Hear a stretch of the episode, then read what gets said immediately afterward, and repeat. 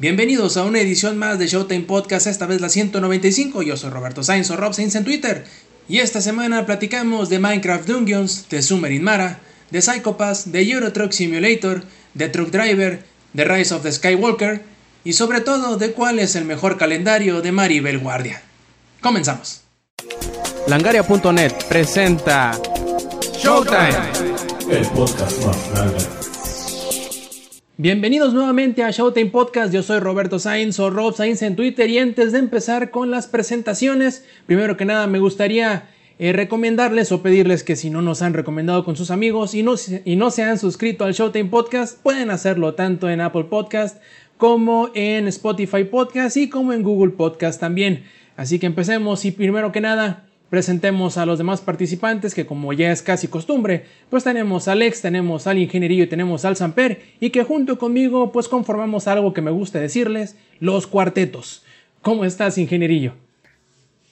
Bien, bien, bien, aquí ya listo ya para hablar tres horas.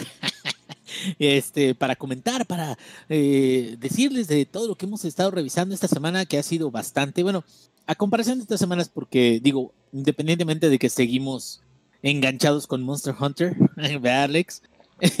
eh, creo que hay, horas. Ya sé, ¿cómo decías, Rob? Este, todo lo demás este, que haces después de Monster Hunter es ¿Cómo era? La vida. La, la, vida es eso que pasa entre partidas de Monster Hunter. entre partidas de Monster Hunter, exactamente. Entonces, aparte de eso, pudimos hacer unas cuantas cosillas y se las vamos a platicar en un momento más. Perfecto. Alex, ¿tú cómo has estado? Todo bien, aquí, como dice el Inge, jugando mucho Monster Hunter. Eh, bueno, una semana tranquila, una semana más de cuarentena que tenemos que aguantarnos entre nosotros. y los gatos ya están harto de mí, güey. Ya, ya los dos están hasta la madre, güey. Pero todo bien, todo bien, afortunadamente. Te van a sofocar con una almohada mientras duermes, vas a ver. Yo lo sé. No sabes tu mano, maldita sea. Macizo. ¿Y tú, Sampi, cómo andas? No, mi gato a mí no me, nada más no me mata porque no tiene pulgares y no puede abrir el atún, güey. que si no, Pero... sí. Sí, no, ya, güey, ya se hubiera dicho, ah, me voy a desquitar de este cabrón. Pues todo bien, un chingo de trabajo como siempre, pero pues a toda madre, mejor tener trabajo que no tenerlo en esta época. Sobre todo necesidad. en esta época. Sí, cabrón. No mames. Y pues bueno, empezando primero por el primero que se presentó, Ingenierillo, ¿qué nos vas a contar esta semana?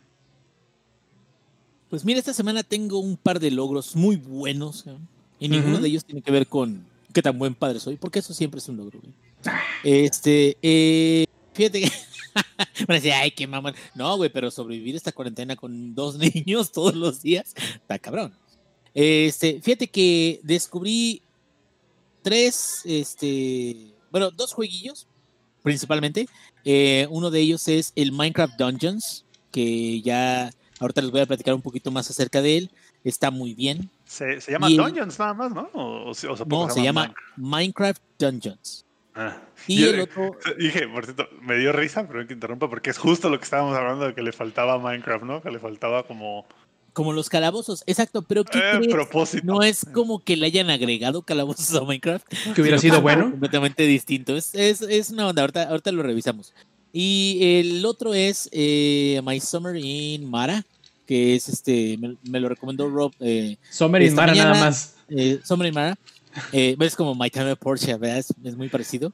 Este Summer in Mara, que es un jueguito acerca de eh, cultivar, cosechar cosas, ir este, construyendo. Ya saben cómo es Stardew Valley, este, My Time Porsche, todo eso.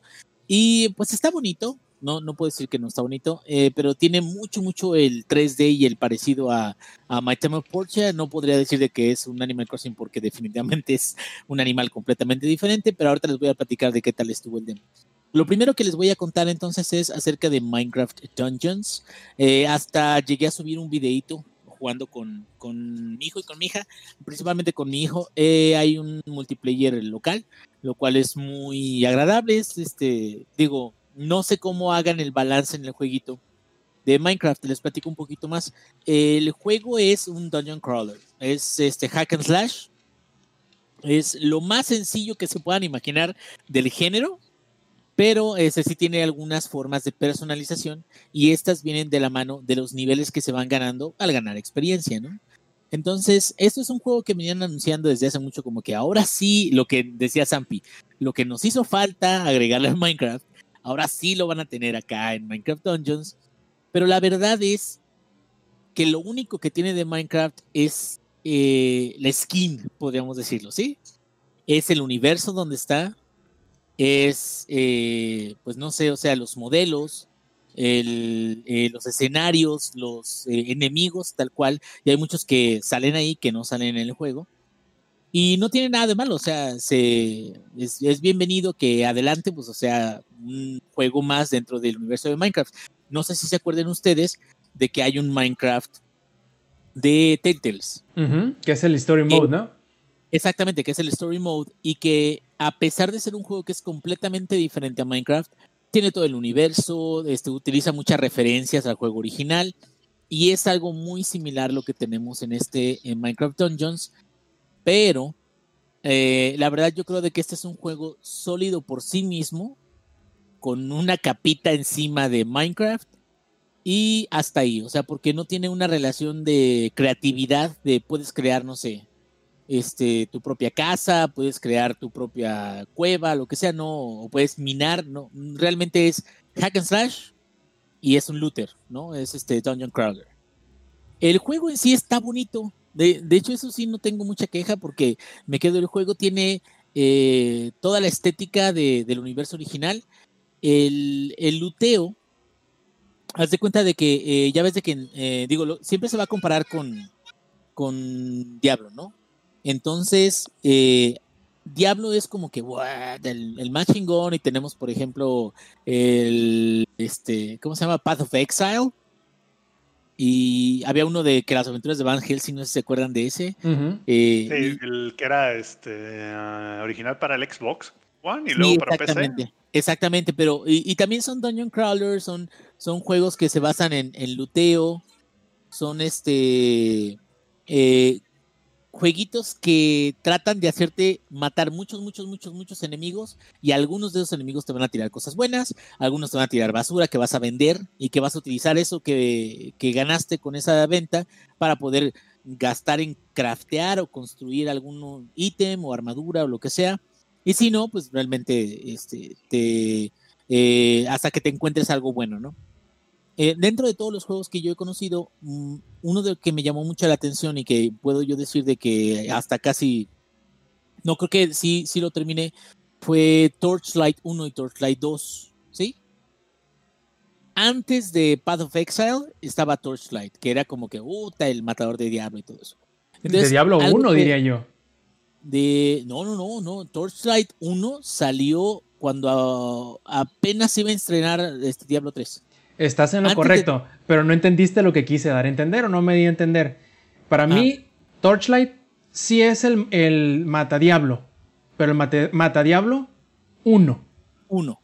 No, y adelante. De hecho, Diablo 1 es la base, digamos, que muchos rucos o chavos rucos recordamos de, de los Dungeon Crawlers.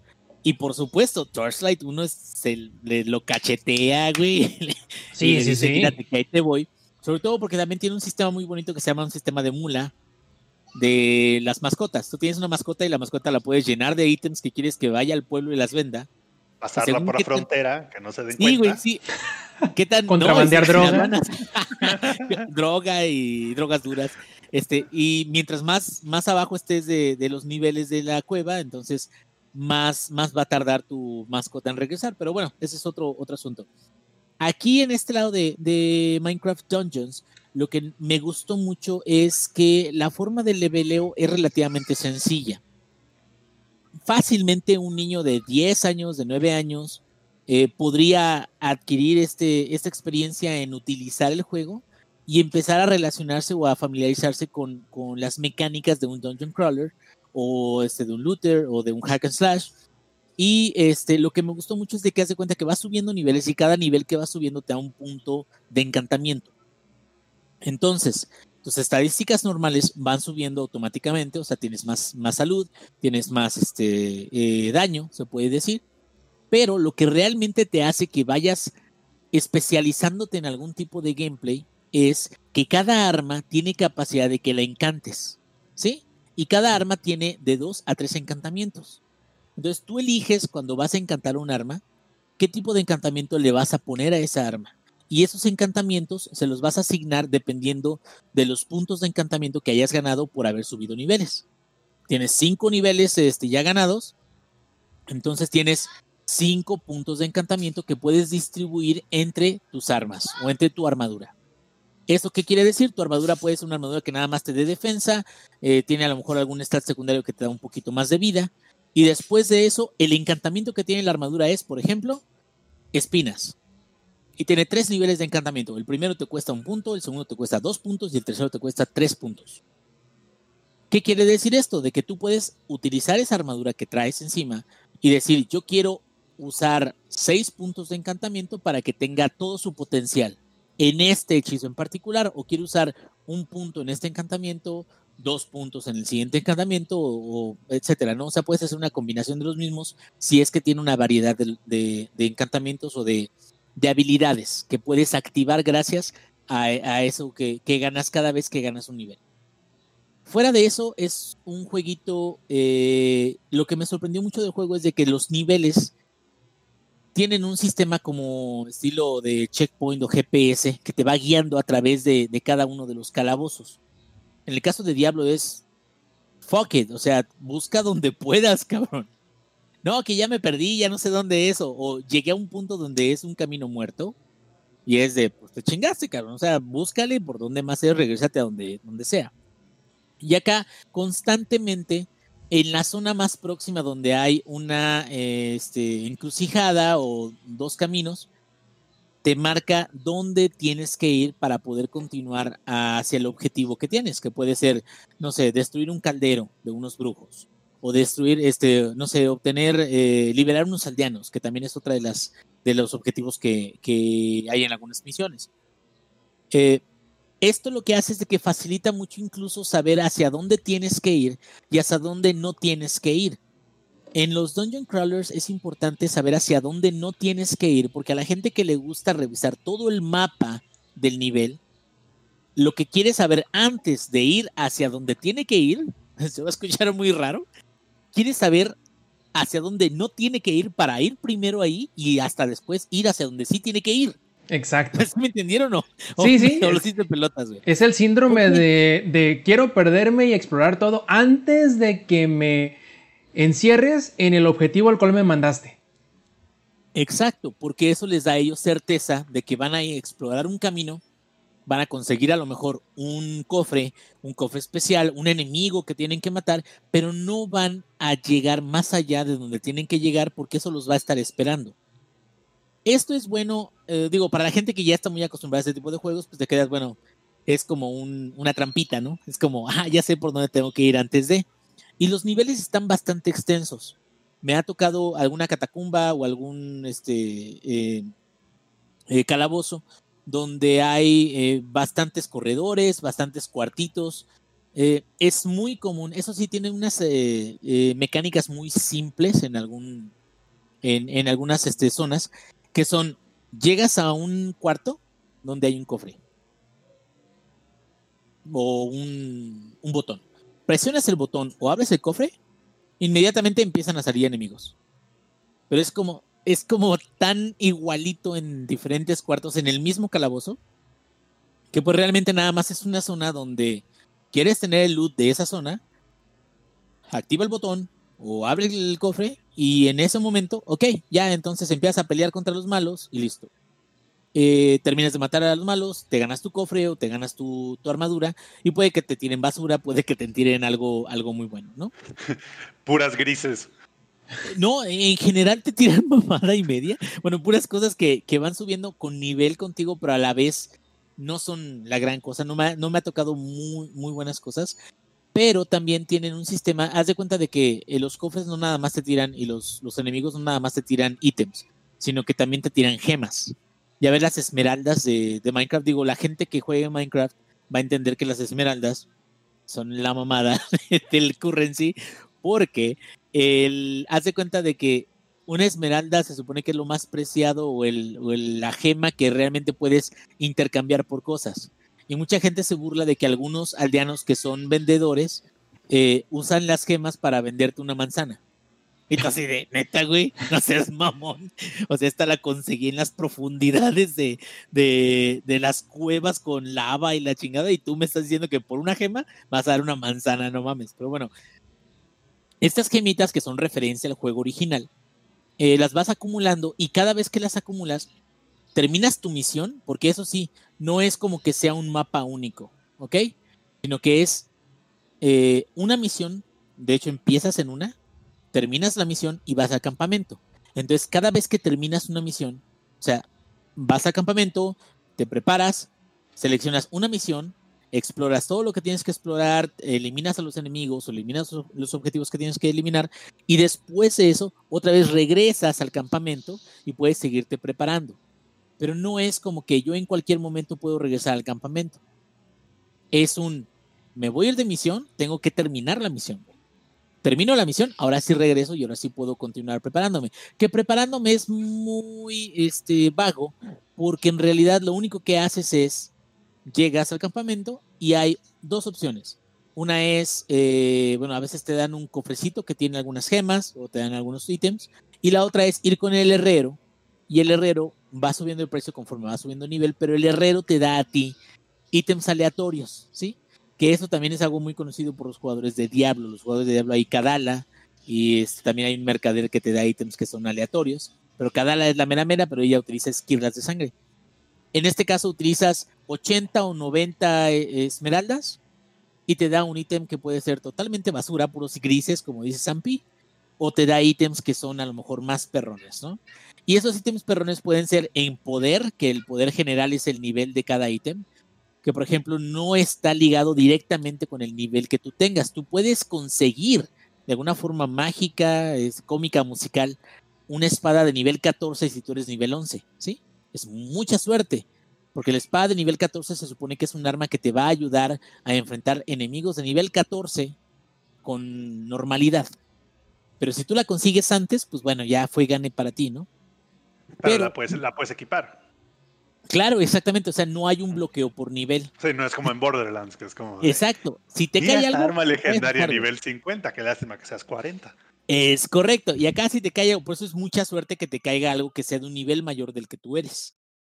Y, este, y aparte de eso, pues lo que más te debe interesar de cada arma es su estilo de juego, porque cada arma tiene eh, formas diferentes de ataque. Por ejemplo, la espada, eh, puedes atacar a varios enemigos a la vez cuando haces los cortes. El pico, este, eh, puedes utilizarlo para causar más daño, pero a un solo enemigo frente a ti. No es como que un corte transversal donde vas a atacar a dos, tres enemigos. Y el hacha es este, una que ataca incluso enemigos que están atrás de ti, alrededor. Eh, cada arma tiene un combo, todo eso. Entonces también depende del tipo de arma que te guste, pues eh, eh, la forma en la que vas a ir adquiriendo todos estos ítems. Lo chido de este juego es que está muy cute, está muy bonito, está muy simple, o sea, muy simploncillo en el aspecto de que no es tan complicado. Tiene forma de que juegues en internet, tiene forma de que juegues local. este es un juego de Game Pass. Entonces, siendo un juego de Game Pass, pues, tú pagas tus 70 pesos y ya tienes acceso a él. La versión héroe, creo que se llama la versión de, de paga, son como 560 pesos. Y nomás te dan una gallina de mascota o alguna jalada o algo así. pues, ¿qué hace la gallina, güey? No sé, platica contigo o algo. No sé, no lo, no lo he investigado, pero la verdad es que, que sea parte del Game Pass, que esté muy sencillito, que esté muy cute, que sea del universo de Minecraft. Todo eso son como puntos a favor. Porque fuera de que tiene nada más el skin de, de Minecraft, es un jueguito sólido, es un jueguito que está chido, que le agregan variedad a los enemigos. Te digo, no necesariamente se basan en los enemigos exclusivamente de la versión original de Minecraft que tiene, no sé, este Enderman o tiene eh, este, creepers o tiene zombies, ¿no? Sino que este va explorando con más cosas como, no sé, medusas voladoras, como este, bruja, brujos que están potenciando otros este, enemigos, variedades de enemigos este, que llaman ileanos también, que son como villanos, pero, pero la, forma en la que ellos los describen. Entonces, creo que está muy bien hecho. Es un excelente paso para todos los jovencitos o chavos o niños que quieran entrar a un dungeon, un dungeon crawler. Y pues a mí la, la verdad me emocionó. No sé qué tan lejos vaya a llegar en ese. A lo mejor sí llego a terminarlo porque todas las misiones que tiene son a través de un mapa general donde a veces es de nieve, a veces es pantano, a veces es un este, desierto, y pues tienes que limpiarlas todas, ¿no? Ya cuando llegas a la final, pues ya, no sé, con un dragón o no sé con quién tengas que pelear, pero ya llegas ya de, de- después de, no sé, 20, 30 horas según lo, que hayas explorado. Eh, lo bueno de todo esto es eso, que creo que la simplicidad y el, la familiaridad que tiene mucha gente con lo que es Minecraft le va a dar muchos puntos buenos a este juego y pues no pretende ser más de lo que es, que es un dungeon crawler sencillo, amigable, para que puedas jugar con tus compas en línea, para que puedas jugar local y se acabó. Y tiene historia donde hay un villano y todo eso. Entonces, eso como que te lleva de la mano de por qué estoy haciendo lo que estoy haciendo, ¿no? Que es una de las cosas que yo tengo conflicto con los pinches juegos. Y, y, este, hasta ahorita creo que va muy bien. Este, y pues a ver, a ver cómo continúa, porque lo único que me imagino que podría seguir después de lo que estoy haciendo es iniciar juego con otro personaje y tratar de utilizar otros estilos de juego. Porque Endgame, a lo que he leído y a lo que he revisado, no hay. Como tal, como diablo, ¿no? Qué triste. Ya sé. Entonces no hay motivo para volver y volver y volver y volver. Es empezar un Por ahora. juego nuevo con otras armas. Que me quedo, No hay ni. para ciertas personas, no es un motivo suficiente para regresar. O sea, no hay ni, Next- ni New no- Game no Plus ex- ni nada por el estilo. New Game Plus como en Mass Effect, el- por ejemplo. Exacto, y ese es el punto, por ejemplo, con Diablo o con algunos de los juegos que, que liberan, ¿no? Que es la, el- el- la aventura de llegar desde primer nivel hasta el final, es una. Pero a partir de ahí, no sé, hasta Borderlands, güey, que es, terminas con... Uy, no, Borderlands el- es, el, es el rey del game, del Save Plus, pues. Sí, son como Borderlands, lo, es cuatro, más, lo tienes, lo tienes que terminar como dos, tres veces son cuatro para ver todas las cosas. Eh, ya sé, y, e- y ese es el punto. Esos están como diseñados también para que cuando ya llegues al final tengas todavía más que hacer, que es lo mismo, pero en una dificultad mayor con ítems también que van a compensar esa dificultad mayor. Pero en este en particular, digo, no lo he terminado, pero en este en particular no hay un endgame eh, de que ya, ya terminaste todo, ahora puedes enfrentarte a lo mismo más difícil, no. O sea, terminas todas las misiones, puedes terminar las misiones más difíciles si quieres, pero eso no significa de que ya cuando termines todo va a haber algún tipo de sistema como por ejemplo las fisuras de Diablo. O, o como el True Bull Hunter Mode de. Exactamente, que es un sistema de NG Plus.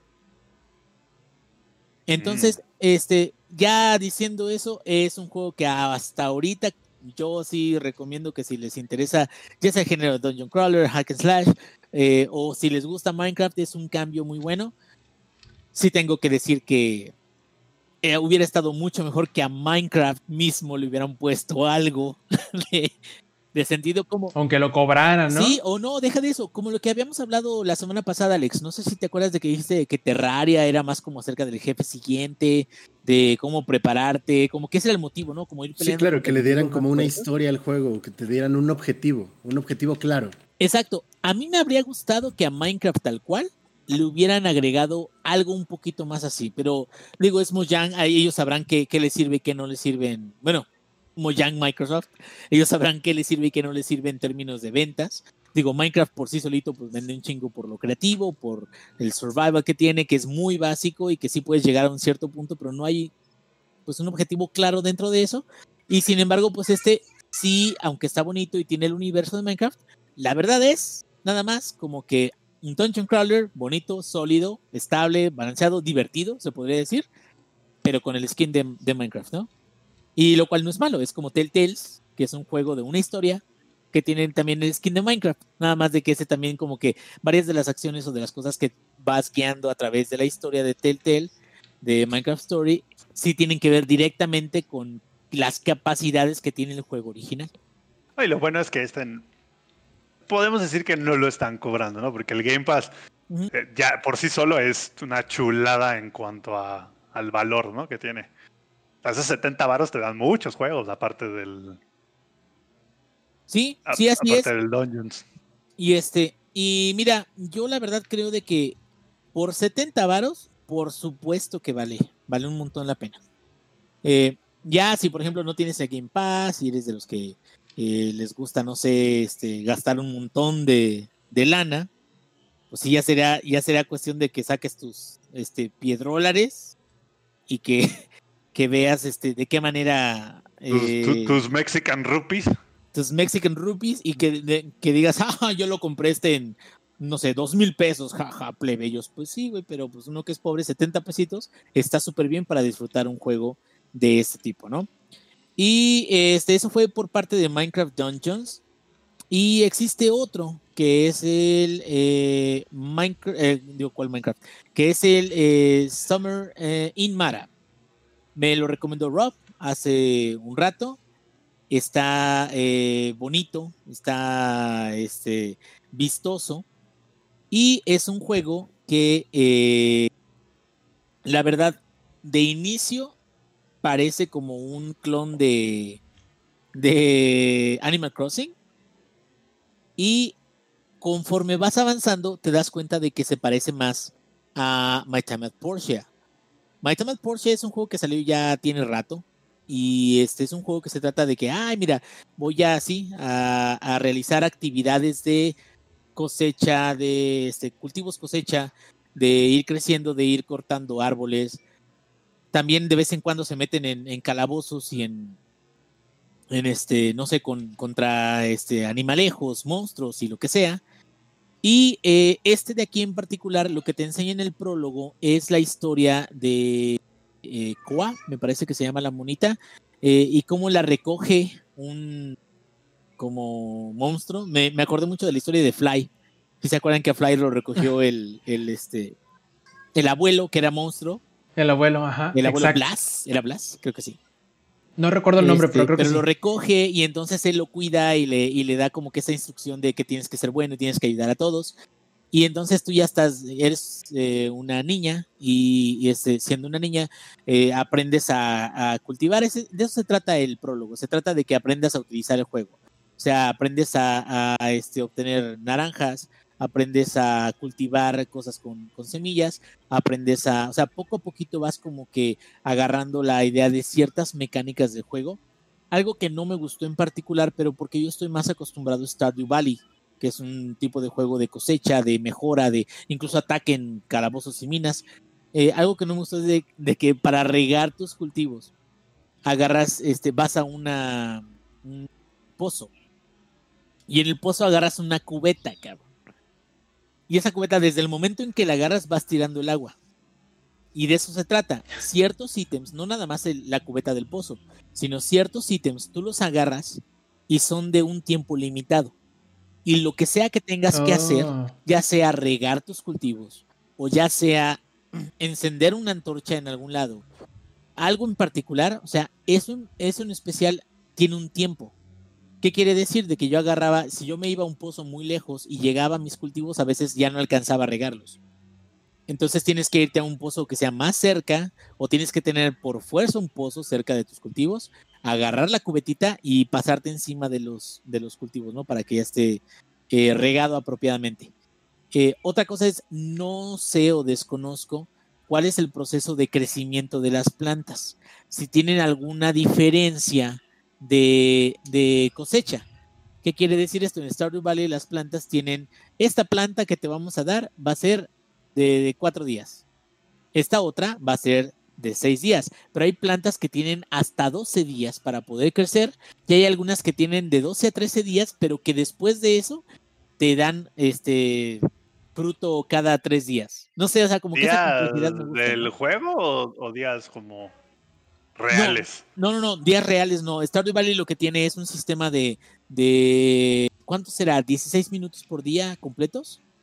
¿O 10 minutos por día completos? Pero tú ya cuando estás cansado puedes nada más irte a tu cama, dormir y empezar el día nuevo. Entonces, un día puede ser tan largo como los 10 minutos completos que te da toda la hora del reloj y puede ser tan corto como, no sé, este, vas a hacer todo, te cansas, cuatro minutos, te vas y te acuestas y te duermes y otra vez empiezas el siguiente día, ¿no? Pero acá, este, sí tiene un ciclo de día-noche, también puedes irte a dormir, no sé si puedas irte a dormir temprano, pero lo que no sé es si las semillas, porque no viene ninguna indicación en los textos, no sé si las semillas en particular de zanahoria, de lechuga, de lo que sea, tengan algún tiempo para salir o ese tiempo sea nada más eh, implícito, no explícito, ¿sí? Es decir, tú te encuentras una semilla que también puede ser posible, una semilla de melón. No sé, nunca me la encontré porque apenas es el prólogo, pero que yo me encuentre una semilla, la siembre, la procure y que no crezca hasta después de cierta cantidad de días, que también podría ser, ¿no? Entonces, todo eso son como detallitos que pues a lo mejor hay que esperar hasta que salga el juego que va a salir hasta junio 16, me parece. Y este, de lo que pude ver, veo que la música está eh, bonita. Eh, digo, no, los arreglos no son como mis favoritos en términos de música o no se me hace como muy... Está, está muy bonito y todo, está como muy cute, pero sí se me hace eh, muy similar a lo que viene siendo My Time at Porsche. My Time at Porsche es un juego que ya tiene rato, que es muy parecido, pero que de alguna forma hay algo dentro del juego que creo que es el reto de las personas que realizan un juego en 3D. Que hay ocasiones donde el tiempo, el presupuesto y lo que quieren expresar tiene una limitación por este el motor gráfico que quieran eh, utilizar para el juego mismo y por este qué tan lejos, qué tanto tiempo tienen para desarrollar eso, ¿no? Es cuando nosotros vemos cosas muy sencillas en eh, representación gráfica, en una cinemática que se supone que ser algo como muy bonito, y vemos un mono nada más moviendo la pinche cabeza diciendo, oh sí, claro, amigo, gracias por ayudarme. Pero, o sea, no ves un movimiento natural, no ves un movimiento. ¿Por qué? Porque son Mm, estudios de, desarrollo pequeños, porque no hay mucho dinero para eso, porque hay poco tiempo para poder desarrollarlo. Entonces, pues bueno, se entiende, pero sí le quita un poquito su charm de cómo realizas cosas o cómo recibes cosas o cómo te festejan cosas los mismos personajes que están ahí. Creo que por eso Stardew Valley tiene una ventaja, no de que sea fácil para nada, o sea, desarrollar Stardew Valley ha de verse una chinga. Pero a lo que me refiero es que Stardew Valley, como es 2D, hay ciertas cosas que nada más tiene que representar con 2D y con emotes o emociones muy sencillas del personaje, de los sprites del personaje, que no tienen que ir tan complejas como hacer un motion capture o mover cada uno de los huesos o mover cada una de las partes de un mono que es 3D. No sé si me de explicar uh, con esto. Sí, sí, claro, desde, o sea, no es, el, no es la misma cantidad de trabajo, que aunque bueno, es cierto que Stardew Valley lo hizo una sola persona, el tamaño de la carga de trabajo se multiplica ya cuando es algo en 3D. De hecho, algo que te quería preguntar, Inge, porque no me ha quedado claro, según yo, eh, Summer Mara es un poquito más, como tú dices, a la Stardew Valley, en el sentido de que hay personajes además de ti. Y hasta cierto punto podremos decir que hay un tipo de historia.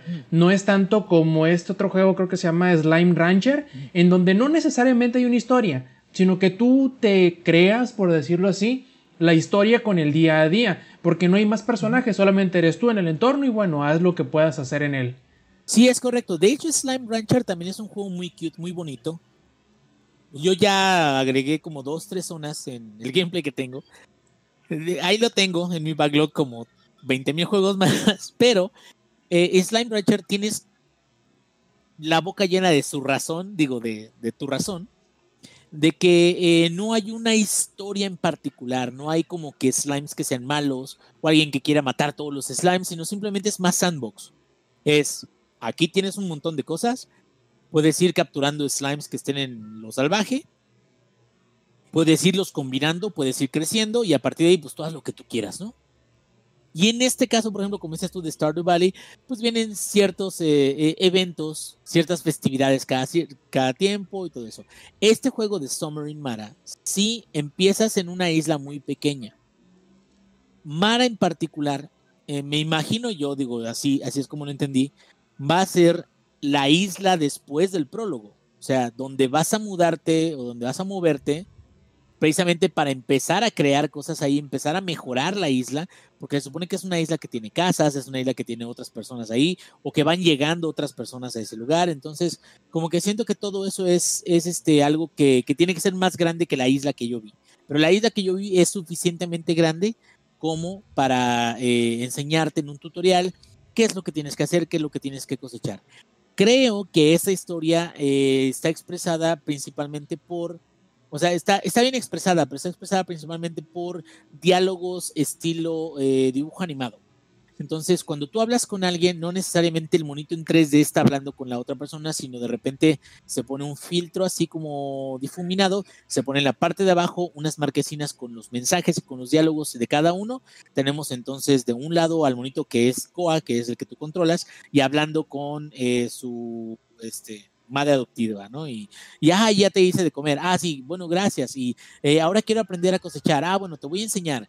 Entonces, como que ese tipo de diálogos siento que no es malo, es este, sobre todo si le pones atención, puede ser muy enriquecedor, pero también hay una muy alta probabilidad de que la gente que lo juegue nada más le dé skip, skip, skip, skip, skip, y, realmente no sepa qué haga hasta que vea los objetivos y listo.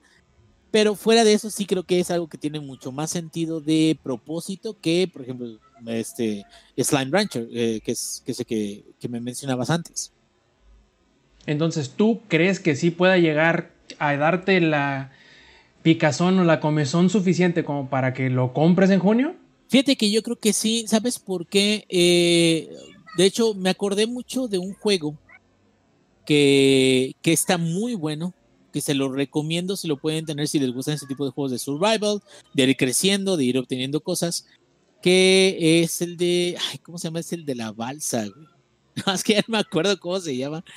Este, eh, eh, es un juego. ¿De la balsa? No, e, es, híjole, es que no me acuerdo del nombre. Es un juego donde vas en una balsa y vas encontrando cosas a través de, del mar y tienes como un ganchito.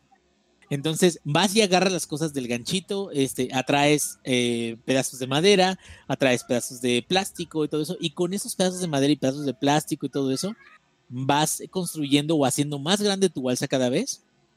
Tu balsa la puedes hacer de que eh, llegue a ciertas islas. En las islas puedes cortar frutas y todo eso. Puedes crear con tierra de las islas y aparte con macetas puedes crear eh, plantas dentro de tu balsa para poder cosechar eso. Entonces, ese está este, bastante bueno. Ahorita les digo nada más, este, tengo que checar, pero ahorita les digo cómo se llama ese juego.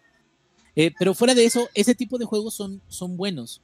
Eh, el caso de Summer in Mara depende mucho de qué tanto, tanta variedad de actividades y qué tanto eh, vayan a hablar, eh, ya una vez estando en Mara, acerca de qué tan lejos puedes llegar cosechando, creciendo, mejorando, que esa es una de las cosas que no tiene Stardew Valley. Stardew Valley, el único edificio que tiene con capacidad de mejorar se llama el Community Center.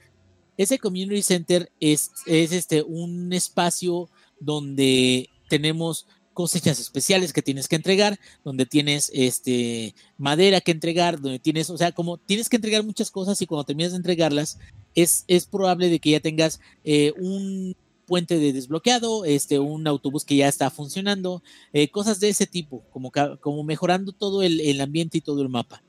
Sin embargo, realmente no puedes mejorar la ciudad. La ciudad es tal cual. Y en este juego de Summer Mara se supone de que tú vas a estar ayudando a que se vayan habilitando cosas nuevas en la ciudad de la isla, lo cual me parece que es más parecido a Animal Crossing, o, no sé si, corrígeme si no es cierto. Sí, pues sí, en Animal Crossing también tienes que ayudar al crecimiento del asentamiento, entonces imagino que en ese sentido y en el sentido de los visitantes a la isla y todo eso, vaya a ser algo similar en esa en ese contexto, ¿no? Porque obviamente el tipo de juego es muy, muy diferente, no plantas cosas tal cual, no se trata necesariamente de, cosechar nada, pero puedes hacerlo en el juego. No te obligan a cosechar algo, eso, eso es... Así eso es. perfectamente entendible, o sea, como que no hay un objetivo especial que diga, para poder avanzar tienes que cosechar eso, no, y, esa es una de las cosas que se mm. agradece en, en Stardew Valley, tú eliges qué es lo que quieres cosechar. Tú eliges qué es lo que quieres hacer, si quieres hacer algo, si no lo quieres hacer. Eh, si quieres ir a las minas, puedes jugar todo el juego sin tener que ir a las minas de fuerza. Sin embargo, algo que sí creo que le daría mucha vida a Summer in Mara es que ya estando en la ciudad, esas mejoras tuvieran que ver con la mejora de los personajes que ahí se encuentran que es algo, te digo, mm, que vaya ligado. Exactamente, que es algo que pasa en Animal Crossing, O sea, que vas habilitando nuevas Mm. zonas o nuevos edificios y, y la gente que vive ahí o los animalitos que viven ahí se quedan, ah, qué buena onda, gracias. Hay unos que tienen trabajo con ello, hay unos de que, de que pueden ir a ese lugar después de eso, que son tus amigos después de ello. Y en el caso, por ejemplo, la diferencia con Stardew Valley es que Stardew Valley tú tienes que, para poder subir la amistad o el nivel de amistad de cada quien, tú tienes que regalarles cosas, lo cual a mí no me gusta Oh, mucho. ¿Por qué? Porque significa de que entonces, o una de dos, o tienes que dedicarte a, a, este, a decirles a tus eh, compañeros de, de granja, ten, te regalo este pescado y te pueden decir, ah, qué porquería de pescado, ¿no? No lo quiero. Ajá. Y tú, no mames, es un pescado que vale un chingo. O ten, te regalo esta fruta y te digan, ay, no, no me gustó. Y tú así, no mames. Eh, entonces, aquí la idea es esta. La idea es, si en Stardew Valley tú tienes que regalar cosas constantemente, finalmente terminas yéndote una tablita en internet que te diga qué cosas tienes que regalar para que sea más eficiente. Para no- descubrirlo. Como partido político comprando votos, güey. Ya sé, pero o sea, el chiste de que tengas que fijarte eh, de ese tipo de selecciones para poder agradarles, para poder ganar su amistad, también le quita un poquito de inversión al juego. O sea, como que es un sistema que sí, si le vas a dedicar, no sé, 60 horas, si te das cuenta de que le regalaste, no sé, una, una berenjena y que le gusta la berenjena al güey ese, pues fuiste suertudo y adelante, o sea, regálale más o regálale otra cosa, ¿no? Pero si no, creo de que a mí me gusta más un sistema, y eso no sé si sea de Animal Crossing, yo, yo espero que así sea porque quiero jugarlo, un sistema donde sí, o sea, a veces te puedo dar regalos, y esos regalos sí te ayudan. Pero, o sea, también hay muchas otras cosas que puedo hacer y no es nada más estarte dando regalos para que seas mi amigo, sino a veces puedo conseguir algún ítem en especial que tú me pidas en un quest o puedo a lo mejor ayudarle a un amigo que te caiga muy bien a ti y por eso tú ya también te caigo bien yo a ti. O a lo mejor puedo ayudar a levantar, no sé, el, supermercado, o puedo ayudar a levantar, como que ese tipo de cosas, como que siento que si te dan una mayor variedad de ello, como que ya no te sientes atado a tengo que, no sé, acumular un montón de ítems y empezar a regalarlos a diestra y siniestra, ¿no? Sí, pues sí, da un poquito más de la sensación de. de hacer algo bien sin necesidad de estar atado al requerimiento fijo de tiene que ser esto y por lo tanto tienes que hacerlo de esta manera. Es Te da la libertad de que tú puedas sentir la realización de ese objetivo sin importar qué es lo que estés haciendo. Exactamente, y mira, no tiene nada de malo. Y de hecho, yo espero de que Summer Mara sea un buen juego. Sí me interesa, con lo poquito que vi, creo que tiene un excelente inicio. Y pues ya veremos ahora que, que sea el 16 de junio a ver en qué costo sale, eh, qué tal está. Pero yo tengo buena fe, ¿no? En esto. Lo que sí no sé es si vaya a estar algún sistema de combate. Ya ves de que, por ejemplo, este at Porsche tiene un sistema de combate, eh, Valley tiene un sistema de combate que son básicos, pero que sí tienen, por ejemplo, una espada de latón, una espada ya de hierro ya normal, una espada muy chingona de cierto material o algo. O sea, como que sí va, hay un sistema que tiene ciertas reglas y que te ayuda o te favorece según los enemigos que tengas. Entonces, ya veremos en ese entonces, porque hasta ahorita, de lo poquito que he visto, que es el prólogo, nada más te enseña las mecánicas básicas, está muy bonito, está muy cute. Vamos a ver qué, qué nos trae y ahorita les contesto que, cuál es el juego de la balsa, que no me acordé el nombre. Ok, entonces lo revisitaremos en algunas semanas, yo creo. Y bueno, ingenierillos, si eso es todo, entonces pasamos con el Lex que parece que va a querer nerdear un poquito. Y ya verán de qué. A ver, Lex. ¿Qué onda? Pues sí, es que esta semana no, no jugué nada nuevo. Solo jugué Monster Hunter. Un chingo de Monster Hunter. Y cada que sigo jugando me enamoro más del juego y encuentro cosas más chidas. Pero bueno, creo que ya hemos hablado- les hemos hablado demasiado de eso. Esta vez eh, les quería platicar de lo que vi. Y es un anime. Sí, shocking, ¿no? Que, que les voy a hablar de algo muy, muy virgen. Momento, güey, ¿eres otaku? No, güey, Ah, me baño. Pero e- es un anime, eh, salió en el, en el 2012, eh, se llama Psychopass, de hecho ya está en Netflix y lo volví a ver porque mi novia no lo había visto. Entonces ya saben, ¿no? en eso de, no, pues vamos a ver algo mientras comemos. Empezamos a ver Psychopass. Eh, es, es el concepto del anime tiene algo muy chido porque es la tecnología avanzó tanto, eso ya lo conocemos, que esta vez las personas no se tienen que preocupar por qué es lo que van a hacer con su vida, ya que el sistema de asistencia, el, sistema civil, que así se llama, te dice que eh, con tus aptitudes, qué es lo que vas a hacer, ¿no?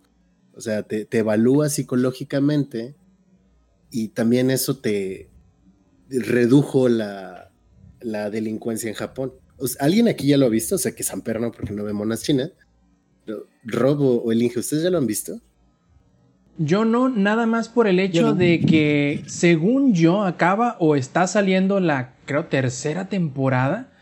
Y no sé si Netflix puso nada más la última temporada o puso todo desde el principio o qué pedo. Y no me, no me he Puso puesto a investigar. Todo desde el principio. Ah, ok, entonces Puso podré todo ver. desde el principio. Exacto. Entonces, el, y Netflix tiene pues, las dos temporadas y la tercera temporada que ya se llamó Psycho Pass 2 también está en Netflix, que es la que no he terminado de ver. Porque cuando fue su emisión, pues no sé por qué, por alguna razón este, ya, ya no lo seguí semana con semana. Pero es- está interesante este concepto. Si ya saben, es este tipo de cosas cyberpunk. eh, y el sistema. Cholo futurista, por favor.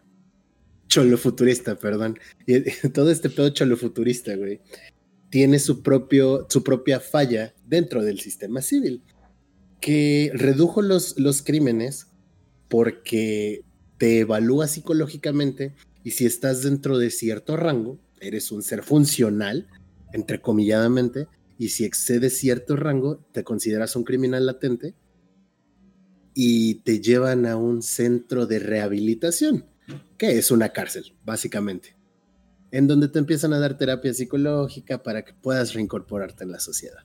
Ahora, Y si no, como la- los- e- esa es la cuestión. Los crímenes se redujeron de tal manera que la fuerza policial es mínima.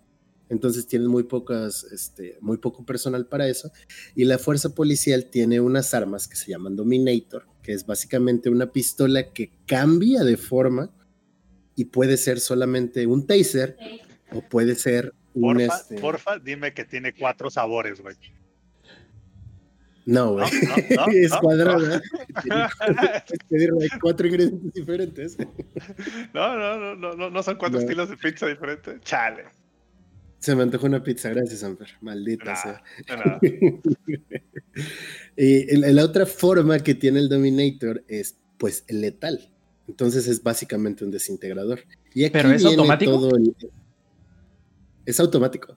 ah, qué chiste, o no, sea, no tienen que decir como en Star Trek de, eh, ¿qué? Phaser en modo aturdir. Ah, sí, o sea, y te lo dice. Dice, el Dominator se ha colocado en modo este, aturdimiento o en Lethal Decomposer. Ten cuidado a dónde apuntas este, y todo se registra, ¿no? Pues, y entonces toda la trama de la serie viene de aquí. De estos crímenes que suceden son pues súper ah, creepies, ¿no? Porque es, es- básicamente Psycho Pass es un Criminal Minds con monas chinas en un futuro cholo, eh, pero en el futuro cholo futurista. Vale. está, está muy buena la serie, tiene, tiene propuestas chidas y toca como temitas sociales acá. No, no quiero mistificar la serie como todo el mundo está haciendo ahorita con Midnight Gospel. Este, pero tiene cosas muy chidas. eh, entonces, eh, todo, todo este, este pedo de la ética se empieza a ir un poquito a la mierda, porque tú eres éticamente correcto siempre y cuando tu psycho pass esté en nivel bajo. Y estos criminales latentes o se quedan ya pinches en la cárcel para siempre, o regresan a la sociedad reincorporados de alguna manera, pero les bajan como su posibilidad de ascender en la sociedad, o se vuelven policías. Que de porque claro. no, hay- no hay más, ¿no? O sea, ya te quedaste loco. Es Te vuelves como. hueca.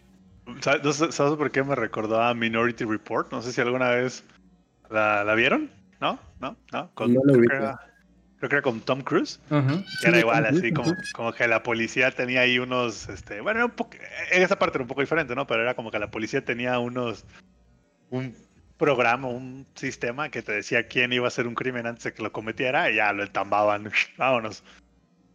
Ya, ya, ya había ubiqué la película. Pero Sí. este pedo está tan curseado que no pueden prevenir esos crímenes hasta que la gente los comete. O sea, sea, están solo estos- te evalúa, ¿no? No lo predice. Exacto, solo te evalúan. Entonces, eh, aquí viene el complejo, eh, como cómo empieza la complejidad de la trama.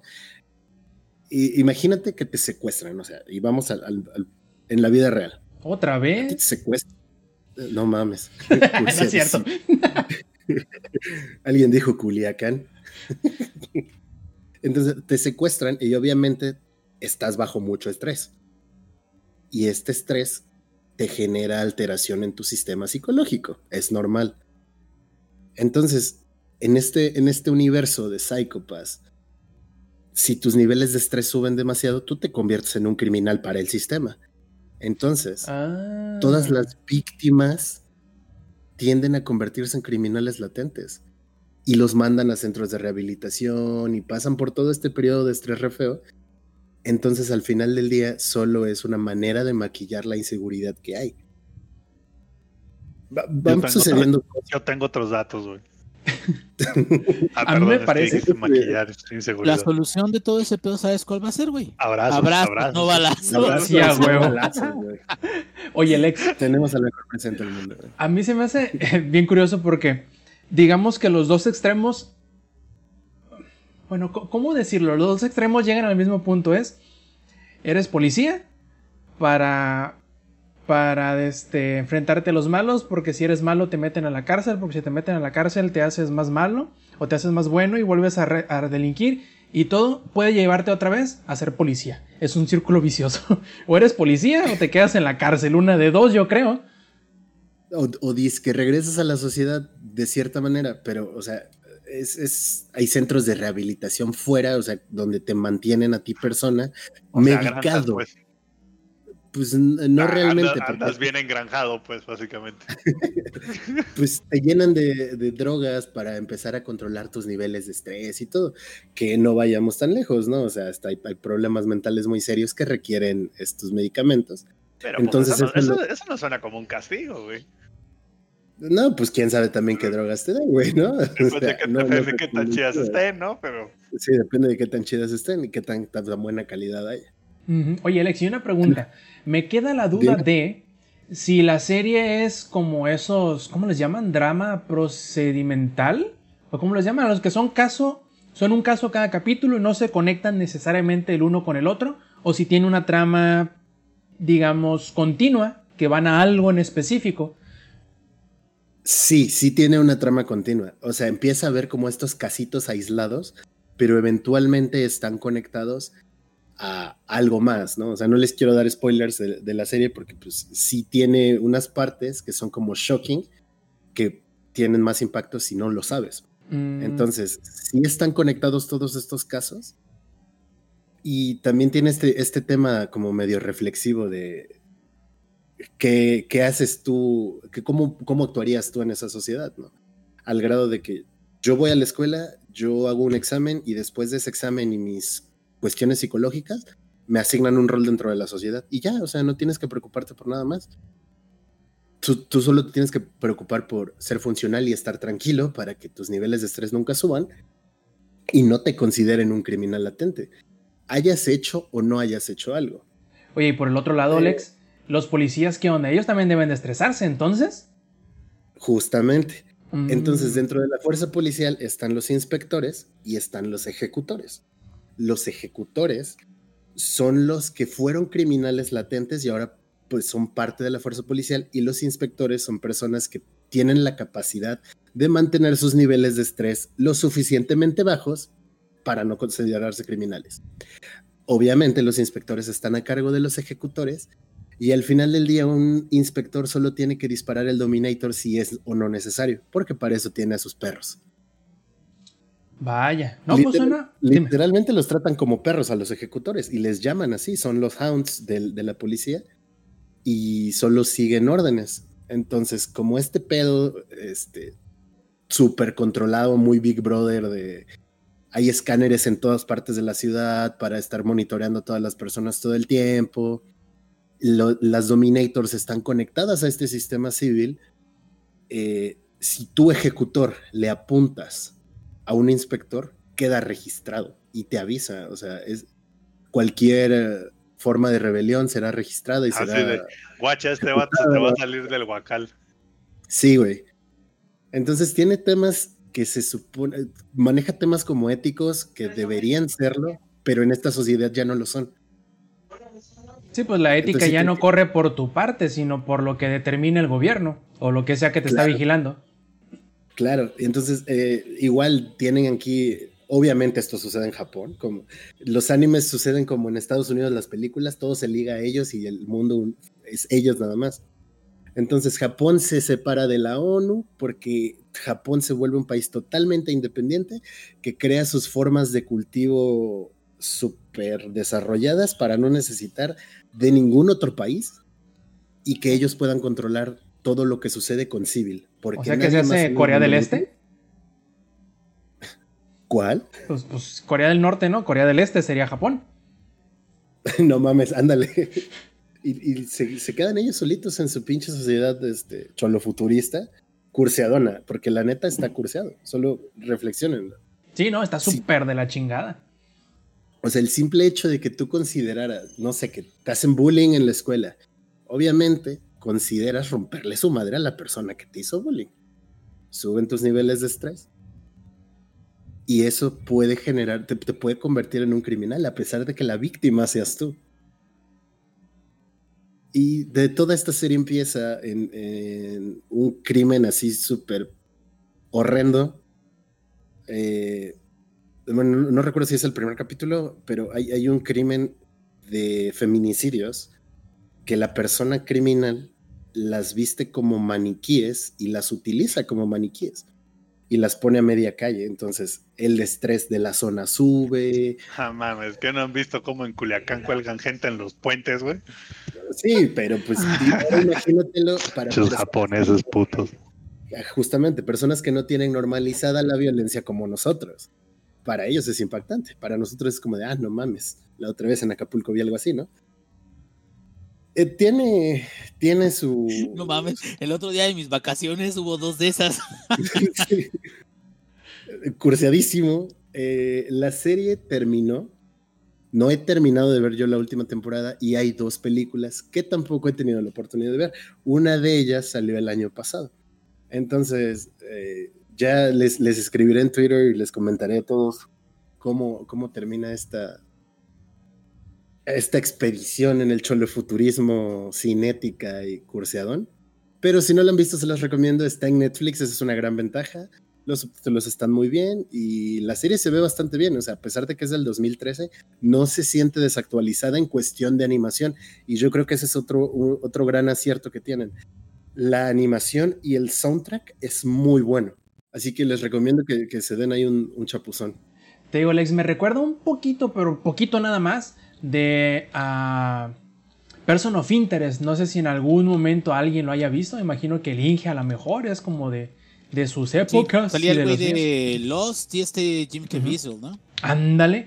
Me parece muy similar porque la premisa de la serie esta es que uno de los protagonistas construye una supercomputadora que es que vigila a o bueno, no una supercomputadora, sino a la inteligencia artificial que habita en la supercomputadora que vigila el comportamiento de la masa para detectar cuándo es que va a suceder algún delito de escala mayor. De hecho, se supone que la, trama eh, la inicia eh, los atentados del 9-11 y se supone que la inteligencia artificial habría de ayudar a las fuerzas policíacas y al gobierno estadounidense a prevenir ese tipo de delitos a gran escala, como el atentado de las Torres Gemelas. Pero, ¿quién sabe cómo pasó? Que la inteligencia artificial es capaz de predecir no solamente esos eh, crímenes a gran escala, sino todo tipo de crimen. Entonces, es tan poderosa, por decirlo así, o tan capaz, que el mismo creador le pone un freno y dice, si yo sé que tú puedes este, predecir todo esto con exactitud mm, para morirse de miedo, pero solamente vas a, a, reportar los que son grandes y los que son mm, no sé cómo decirlo, simplemente también los reporta a los chiquitos, pero a él, al creador, y no al gobierno. Y bueno, ahí empieza un juego de, de de corretear al creador, de corretear a la máquina, de conseguir esto, de apagarla y así. Está súper interesante. Yo todavía no lo he terminado, de hecho me quedé en la... Para finalizar la tercera de, cuarta, de cuatro temporadas que son y es una chulada esa serie. Chula ¿Igual del es pie. en Netflix? No, creo que esa no está en ningún servicio de streaming, por desgracia. Yo una vez perdí la oportunidad, porque en realidad la perdí, se me apendejé macizo, de que ya habiendo terminado las cuatro temporadas, alguien las revendió en un blockbuster que estaba aquí cerca de mi casa. Y vi las cuatro temporadas y dije, me las voy a comprar, pero primero voy a revisar si en Netflix están nuevas, porque a lo mejor están todos jodidos. Ya sabes cómo es la gente cuando vende un- una película que ya ha usado, ¿no? Entonces dije, a lo mejor está. ¿Para qué compro esto si ya está en un servicio de streaming, no? No, no, no, sino que yo pensé, no voy a hacer que esté tan jodida que no valga la pena comprarla aunque esté barata. Pero no la vendían en, en- en Amazon en ese momento. Y ya para cuando volví a quererla comprar, ya no estaba. Yo decía, puta madre, estaba completa. Yo nomás por, por, por pecar de precavido, pues pequé de pendejo, ¿no? De lento, no me la compré a final de cuentas. Que hubiera hecho. De hecho, si tienen igual la oportunidad de por ahí encontrarla de algún medio, la primera temporada puede que no parezca la más emocionante ni la más prometedora, pero es. Toda la primera temporada es como que irte. Pues no, iba a decir como irte preparando, pero no es cierto, porque lo que hace la primera temporada es como que te presenta las mecánicas de la serie y te los presenta, creo que como la mitad de la temporada o tres cuartos, como un, como el que te estaba diciendo ahorita, un procedimental. Parece que los casos entre sí no llevan nada que ver, hasta que de repente y en retrospectiva, todos tenían que ver en algo. Y ahí empieza a tomar la trama de la serie, como ya la tres cuartas partes de la primera temporada de ahí en adelante, es una chulada de serie, pero increíble. Este, y está muy, muy buena. Y a eso me recordó más que nada sobre todo eso de que te evalúa lo que van a- los que puedan ser potencialmente criminales y los que no. Y esa está, está muy, muy buena la serie también. A veces pequeñoña, pero muy buena. Es, es la premisa de la serie, que es esta inteligencia artificial con capacidad de avanzar y desarrollar nuevos pensamientos. Y es por eso que te puede decir o que te puede evaluar. Pero al final del día te está evaluando una máquina eh, sin juicios adicionales, vaya, o sea, sin una concepción correcta del, o, o sin- mejor dicho, sin una concepción de lo que es correcto y lo que no, Solo un parámetro, ¿no? De, de hasta aquí sí y hasta acá no. y es cuantificable. Entonces, al ser cuantificable, se quitan de encima todos estos problemas de ética y lo que y así se lo vendieron a Japón. El sistema civil va a reducir todo esto dentro de estos parámetros y se van a tener que ajustar a estos nuevos parámetros. Se pone interesante la serie, eh, yo se las recomiendo mucho, tiene, yo creo que sí te engancha desde el primer capítulo, tiene lo suyo. Y si tienen una oportunidad de verla, chéquenla. Y eso fue lo que hice esta semana. Bastante sucinto y cortito. Y ya ahora pasamos a los caminos, a los puentes, a las subidas y a las bajadas de la vida de camionero con Samper. No hay mejor vida que la vida de camionero. Es más, ¿existe otra vida aparte de la de camionero? Como dijeran por ahí, no hay amor. No, como dice, no hay amor más puro y sincero que el de un camionero. Sí, no hay, güey, no hay. Fíjense que, y justo lo, estu- lo estuvimos hablando en, en WhatsApp. ah, hace rato los- les mandé el trailer. Que ya ven que justo estábamos hablando de que, güey, de que no hay un este Euro Truck Simulator o similar para la, para la consola. Güey, encontré de pura cagada, güey, así de pura cagada. Encontré en Amazon un juego eh, para, es, creo que es- hay versión para Play y versión para Xbox One. Creo que son las dos versiones que existen. Que se llama. Güey, se llama Truck Driver, ¿no? Entonces dije, ay, ¿a poco sí, güey? X, me metí en YouTube, güey, a buscar trailers y la madre. Y efectivamente, es una vil copia, pero vil copia, güey, de el Euro Truck Simulator. Porque este Truck Driver ya estuve leyendo y también es en Europa, no es en US. Entonces tiene los camiones estilo europeo. Así que literal es una copia del Euro Truck Simulator, pero güey, le copiaron hasta hasta los menús, güey, así de hasta, Pues Hasta la casi es un fuente. port. Sí, sí, sí, sí, güey, literal casi casi es un port, güey, le cambiaron el nombre y los colores y ya estuvo. En- para que se den una idea, en Euro Truck Simulator 2 donde tienes que estacionar el tráiler, te lo señala con un rectángulo verde. En este juego es un rectángulo como azulito. Pero hasta los bordes son iguales, güey. El GPS, la posición de los espejos virtuales, todo es lo mismo. Creo que el Inge no me dejará mentir que es el otro camionero dávido de este grupo. Este, pero güey, se lo piratearon durísimo. Así que, gente que nos escucha y juega consola, este, pues ya pueden disfrutar de, De toda la experiencia. Me imagino, no, no de toda, me imagino que es una experiencia algo reducida, pero pueden disfrutar de la experiencia, ¿no? Aunque sea por partes, pero pueden dis- dis- disfrutar de una parte de lo que es el Euro Es lo mismo. No, y otra cosa, eh, algo que no sé es, digo, eh, una de las cosas que yo admiro muchísimo del grupo de, De este, Euro Truck y American Truck y todo eso, es que eh, le meten un, muchi- un chingo de, de esfuerzo a el escalado de las carreteras. Le meten un chingo de esfuerzo a, yo te dije la vez pasada, este, al sonido de las máquinas, a todo eso. O sea, como que, como que realmente se dedican a que sea una experiencia eh, general, ¿no? Es que aparte van, güey. O sea, por ejemplo, cuando ahorita que dices, cuando fueron a sacar Colorado, mandaron cuatro cabrones del estudio por un road trip en Colorado para que se dieran una idea de cómo es, pues. No, y ahí viene Idaho, que ese ya lo. Ya, y ya lo quiere- viene ah, Idaho y Utah. Son los, o no, no. ah, Son dos estados que vienen. Idaho y Colorado. Son los dos que vienen ahorita juntitos, güey. Eh, fíjate que Idaho es el primerito, ¿no? Porque el otro todavía no, no dice cuándo vas a ir, pero no creo que tarde mucho. No, pero ya, ya sacaron trailer, güey, de los dos. O sea, Ah, claro, están- no, o sea, ya los dos ya están en, en la tienda. Ya están planeados, güey. a lo que voy es esto. Yo lo que no creo que suceda con ese otro que es el truck driver, la verdad es de que tengan tanto, tanta dedicación como esos de, de Euro Truck Simulator o American Truck Simulator eh, para el escalado, el mapeo, eh, la inteligencia artificial de los otros carros. Yo no veo otros carros ahí en, en, en Ahí se te está las cerrando rutas. a la verga. Una de, la- de las cosas que a mí me gusta mucho de las rutas es que de repente el GPS te marca una ruta y está tapada.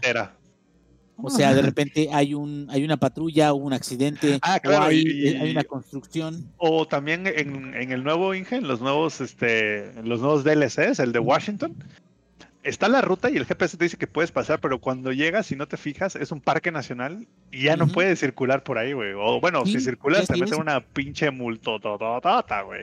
Sí, así es. Y, y ese es el punto. O sea, como que. Digo, ahorita estamos hablando del simulador, ¿verdad? Pero a mí lo que me interesaría más es hablar acerca de todos los planes que tienes para tu cabina y todo que está bien mamón. Pero bueno, antes de llegar a ese Ahí vamos, punto. ahí vamos, ahí vamos. Sí, sí, sí, antes de llegar a ese punto, la verdad creo que, que este es difícil encontrar un simulador que sea igual de dedicado en, en eso, ¿no? El único, el único simulador que digamos es tiene ese nivel de dedicación, pero es muy caro, es iRacing. Digamos Pero ni que... siquiera los de aviones, güey. Ni siquiera los de aviones, el Project No, bueno, pero refiriéndome a simulador de cosas con ruedas, porque de hecho simulador de aviones no hay mucha competencia, güey. Es Microsoft Flight Simulator o Microsoft Flight Simulator. Ya, se acabó, güey. No hay... Nomás es ese, güey, no hay otro. Sí, Oye, también no, el de no. Farm Simulator. Yo vi uno que se llamaba Car Mechanic Simulator y ese es nomás como un puzzle, güey. No es, no es Eh, ni te- siquiera pegado a la verdad. No, no te dejan poner pósters. Exacto. No, deja de eso. Ese en particular lo que hace es de que te da todas las piezas del carro, el, el Car Mechanic. ¿Nunca lo han visto, Ajá. Rob? Que- creo que ya sé cuál yo Lo es. he vis- yo lo he visto anunciado en Steam y es literal como, es como de esos jueguitos viejitos de la compu Exacto. de investigación. No Ah, ándale, se parece más como The Room, Ajá, parece como más esos como- jueguitos como viejísimos. otro juego, donde te quedas. Es de que, a ver, ¿cuál es la pieza que va aquí? ¿Cuál es la pieza que no va aquí? A ver, tienes que quitar piezas. Entonces, ¿en qué orden las vas a quitar? Quítala en este orden y luego quítala en eso. Te quedas. Eso no es un simulador, güey. No, eso es seguir Es- eh, instrucciones. Ese es un puzzle, pero o sea, con guía de qué es lo que tienes que hacer. Creo que de los simuladores tal cual, y digo, lo hemos platicado muchas veces en los programas y la gente ya debe estar otra vez van a hablar de este puto tema. O sea, yo sé, güey. Ya estamos, los pero- estamos para la madre. Pero no, deja de eso. Pero la verdad es de que la capacidad de personalización que te permite y la capacidad incluso de a- adquirir controles adicionales que te permite el juego, güey, ya quisieran los AAA poder dar ese tipo de, ese ancho de personalización externa y de controles. No sé, es como si dijeras God of War, güey. O sea, yo puedo construir un hacha con un sensor de movimiento y con el hacha puedo hacer así como que estoy matando a los enemigos. ¿no? Sí, sí, sí, sí, sí. Y, y esa es una de las cosas que creo que es como un valor muy grande y en lo cual te estuviste dedicando esta semana, ¿o no, Zampi? Y De hecho, antes de, y ahorita voy a hablar de, la cabina que el Inge se refiere que, que me estoy armando. Si fuéramos a comparar SCC, que es este la compañía detrás de American Truck Simulator y Euro Truck Simulator, con así que cuál sería su pier en otro género, yo diría que son, y a ver Inge, tú no me dejarás mentir, son el CD Projekt Red del simulador. Es como, es como Pues creo que Witcher, sí. güey.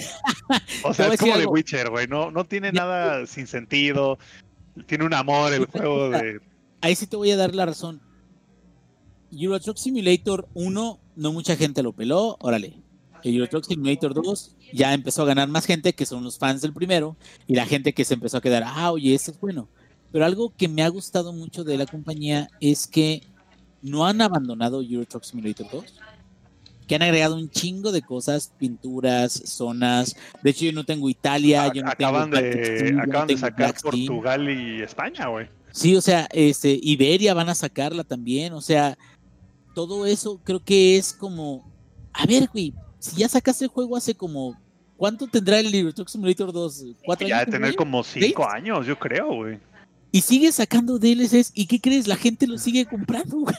Es, ese es lo más marciano de todo. Eh, Sí, es, es lo más bizarro, güey, porque no hay Pero- otra palabra, güey. Pero creo que tienes razón en algo. Digo, independientemente de que son géneros completamente diferentes, Ujú, Sí, sí, sí. Porque uno tiene quest, este nomás es como que sandbox, es como de, pues, chingale, güey, a ver hasta dónde puedes llegar. O sea, independientemente de eso, sí creo que le meten mucho amor, no nada más al hecho de decir, vamos a darles mecánicas que sirvan y que estén bien, sino que vamos a llevarles the real thing, güey, vamos a llevarles sonidos de motores de marcas que son reconocidas de camiones.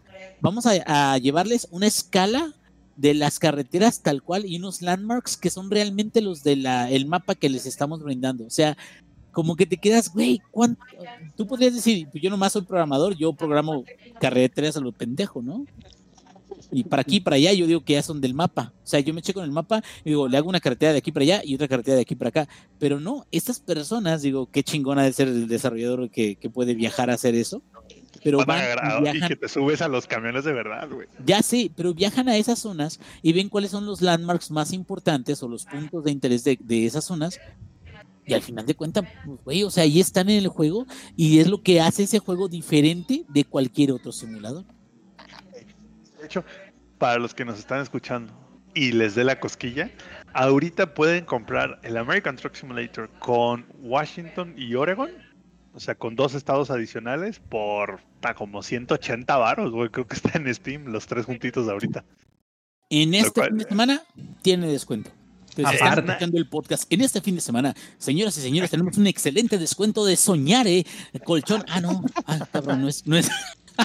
perdón, perdón. Info Pero comercial. que nos patrocinen, que nos patrocinen. ese es otra ma- Que- ese es otro chamba, dije. Euro Truck Simulator y American Truck Simulator, denos varo, güey, cabrones, porque estamos promocionándolo como pendejos. Y ahí, y ahí les voy a la parte de la cabina, que es lo que prácticamente ocupó. A ver, mi semana fue prácticamente American Truck Simulator, no, pero no solo fue jugarlo, porque el American Truck Simulator es un juego de. A mí me gusta decirle que es un juego de dos partes, porque sí, sí hay que jugarlo, pero también tienes que configurarlo, tienes que jugarlo bien. Y me acabo de dar cuenta. Yo antes jugaba. Primero, llegué, primero jugué el American Truck Simulator con control. Fue lo primerito que lo jugué cuando salió. El Euro Truck siempre lo jugué con volante. Eh, tenía yo un G27 de Logitech en aquel entonces, luego lo vendí por temas de espacio, porque pues era así como de, "Ah, pues es un cagadero esa madre, entonces lo vendí. Oye, pero Y- pregunta, pregunta rápida, ¿qué fue lo que cambiaste, güey? Porque llegaste a tener algo antes para personalizar tu experiencia en, en American o en, o en Euro y algo lo, impro- lo mejoraste, ¿no? O sea, lo, ¿qué fue? Sí, ahí les voy, güey. Resulta, yo, el volante nuevo que compré, el de la que les platiqué en el podcast pasado, era la base, ¿no? Del volante, lo que te da el force feedback, el que te da todos los efectos, era la base y era este venía con dos volantes y venía con unos pedales que se le dicen pedales profesional que esos pedales no son más que acelerador freno y clutch no o sea literal es pues como los pedales de un coche. Y vienen incluso se pueden poner en dos posiciones acostado como estilo Fórmula 1 o parados como en los coches que parados me refiero a que el pedal en realidad está flotando y no lo empujas hacia el piso sino que lo empujas hacia atrás entonces lo que lo vino a cambiar y dije, güey, creo que había estado jugando esta madre mal toda mi vida. Es que puse el American Truck Simulator, puse la, la transmisión manual y me compré en Amazon un, este, un shifter, que el shifter es pues, literal una palanca de cambios, solo que me compré como una muy chida, que viene con siete velocidades, reversa, de hecho es de aluminio, está muy chida, la neta, luego les mando fotos para que se den taco de ojo. Y resulta que, bueno, y tú lo sabes, Inge, dentro del juego tú puedes ir y compras este chingo de transmisiones, güey. Así que, que transmisión, Eaton, no sé qué, transmisión, no sé qué, ¿no? O sea, todos los camiones tienen, han de tener como 10, 12 opciones de transmisiones diferentes. Resulta que mientras tú juegas con control o con volante, pero digamos transmisión manual normal o automática, no le encuentras diferencias a esas cajas. Es como de, sí, mejoran el desempeño del camión, pero esas cajas no afectan como juego el juego. Una vez que le pones el shifter manual con clutch y todo, resulta que cada una de esas cajas, y ahí es donde tú dices, verga, el nivel de detalle. Resulta que cada una de esas cajas tiene un patrón de cambios diferente. Y digamos que tienes que configurar tu shifter a cada caja para poder tomar provecho de eso. Porque hay cajas que solo tienen 10 velocidades, entonces tu shifter se, lo tienes que configurar, bueno, se configura diferente, porque digamos que utilizas las cuatro primeras velocidades y utilizas este, el, donde sería como la sexta velocidad, lo utilizas para cambiar a las siguientes cuatro, ¿no? Y la, esos son ocho, las siguientes dos velocidades son la reversa, porque los camiones tienen hasta tres reversas, creo que es lo más que tienen. Este, y así, entonces cada caja, güey, resulta que configura diferente tu shifter, güey. Y yo me quedé así de, no mames, había estado jugando este pedo mal, güey. Creo que no es Así D es. de despacito, R de rapidín. No, güey, no, no, no. R de no. rapidín. de rapidita, vamos. No, güey, resulta que cada caja que tú compras dentro del juego cambia cómo los juegas en el- afuera, en el exterior. Y eso es, ahí es donde tú dices, güey, qué pedo. Oye, güey, Creo- y, y y ahí eso también te da una idea de cómo se maneja un camión tal cual, ¿no? No, está bien perro, güey. Neta, está bien perro. Este, me metí yo bien salsas, güey. Dije, órale, ya, órale, pinche caja manual de 13 velocidades, don verga. Y agarré aparte una de las misiones, bueno, entregas que tienes que ir a entregar este, una máquina de cortadora de troncos a un pinche cerro, literal. es- tienes que subir el cerro, güey, por una puta terracería, ¿no? Y yo dije, ah, me la pellizca. No, hombre, güey terminé adolorido, cabrones, porque la, la pinche carga que te dan el cortador de troncos es gigantesco, güey. Por donde lo tienes que mandar es una pinche terracería. Literal, es una terracería donde solo cabe es el ancho del camión y como que un metro de cada lado. Entonces tienes que ir subiendo. Empezó a llover. Y para mi pinche mala suerte, justo en una subidita, güey. Estaba muy estrecha la, la subidita y no alcancé a dar la vuelta. O sea, tenía, tuve que echarme de reversa para poder completar la vuelta. Y el pedo fue el siguiente. Cuando tienes una carga tan pesada, y ahí es donde dices, verga, ¿qué pedo? Esta gente lo pensó todo. Cuando tienes una carga tan pesada en subida, para meter la primera velocidad, que no es primera, by the way, tiene una velocidad antes de la primera de los camiones que es como baja, tienes que meter esa madre y picarle el clutch, pero el problema es que como la carga pesa tanto, no es como en un coche normal, güey, de que ya sabes, metes primera, medio le sueltas el clutch, le aceleras y ya jala. No, güey. Tienes que acelerarle un chingo y estarle ahí buscando para meter la velocidad. Es un pedo, güey. O sea, neta estuve cinco minutos peleándome, güey. En una subida, güey. O sea, en una subida, peleándome cinco minutos para, para poder avanzar y terminar la misión, güey. Neta, porque aparte te empiezas a desesperar porque se te apaga el camión, güey, y ya quieres llorar, güey, pero dices, no, los camioneros no lloran, se meten perico. No, no, no, güey, una chulada, güey. Neta, Lo sufrí, lo sufrí, sí, sí, sí. Pero es ese sufrimiento rico, güey, ¿sabes? O sea, es sufrimiento que dices, ay, güey, qué, qué alegría haber terminado esto. Y ahí es donde digo, güey, neta, neta, neta, neta, este juego sí lo pensaron todo, güey. O sea, sí tiene un nivel de detalle pendejo, güey. Porque aparte, el siguiente paso para el. porque me compré mi cabinita y todo para poner mi volante y mis pedales. Y todo está perfectamente montado en una base bien bonita de metal para que no se esté. Eso sí que moviendo por toda la casa. Falta que le ponga una botonera que va a llegar el domingo, creo que es, o mañana, no recuerdo bien. Pero es básicamente una, una botonera que de hecho es del Farm Simulator originalmente. Pero este juego te permite, la botonera es USB, entonces el juego li- literal te permite, cualquier input device que tengas en tu computadora que sea USB, lo puedes programar a que sean inputs del juego. Entonces, a pesar de que la botonera es del Farm Simulator, literal, solo la conectas y empiezas a configurarla para... Y se preguntarán, bueno, pues qué tantas opciones tiene un camión que necesitas 24 botones. Bueno, subir y bajar los vidrios, bloquear diferenciales, levantar ejes. Hay tantas cosas que yo no sabía que existían.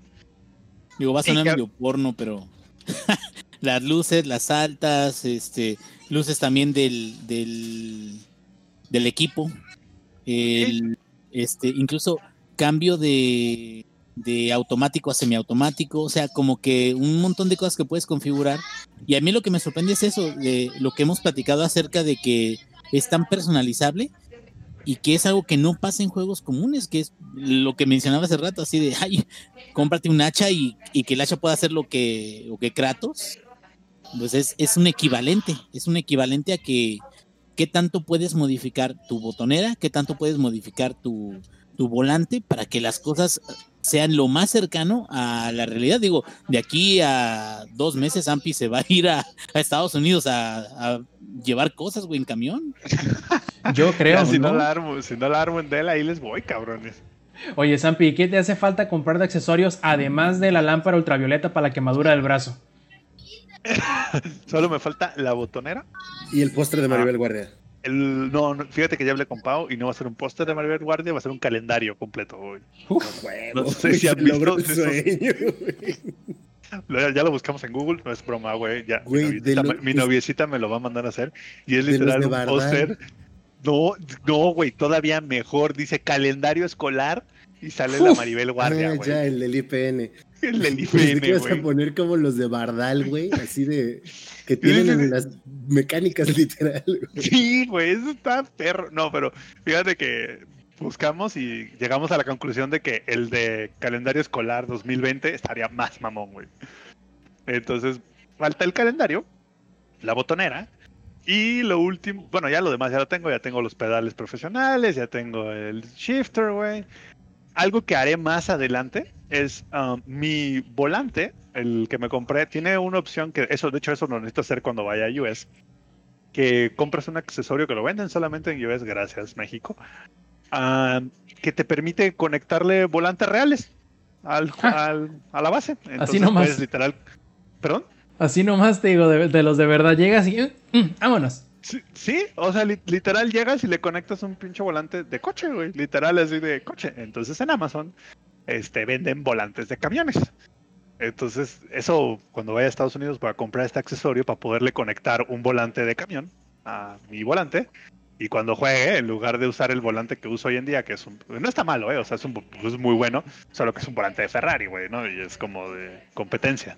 Entonces, después de que vaya a US, le voy a poner un volante de verdad, güey. Que aparte tiene claxon, güey. Que el claxon lo puedes mapear. Como son dos putos botones, digo, son dos cables, rojo, positivo y negativo. Tú puedes este, conectar el claxon al volante y funciona, güey. El claxon. Entonces, el, ahora sí que lo que es el claxon en el coche de verdad funciona también en el juego. Que ahí es donde dices, hey, me voy a volver loco. Ahí, ahí les avisaré, mis muchachos. Entonces es la botonera, más adelante el volante real, güey, junto con su, este, evidentemente con su perilla de esas para dar vueltas, su spinner, no sé si, creo que, creo que se llaman así, spinner, para el volante.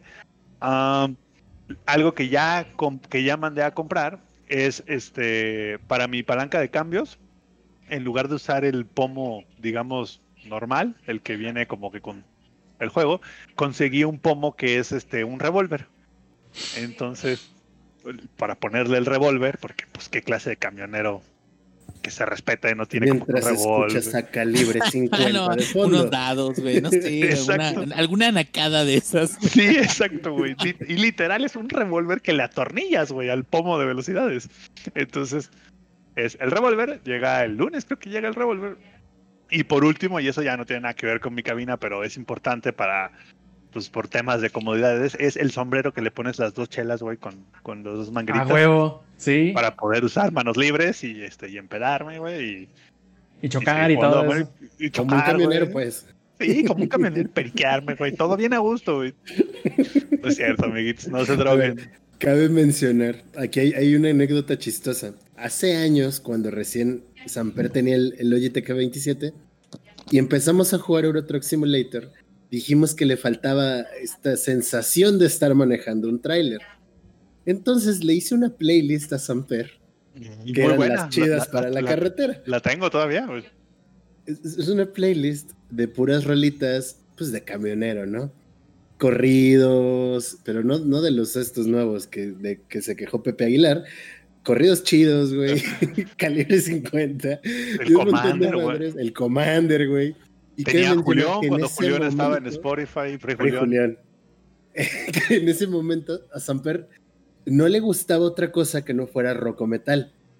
Ahorita, gracias a eso, y así empezó la transformación de Samper, empezó a escuchar banda y ahorita ya escucha reggaetón.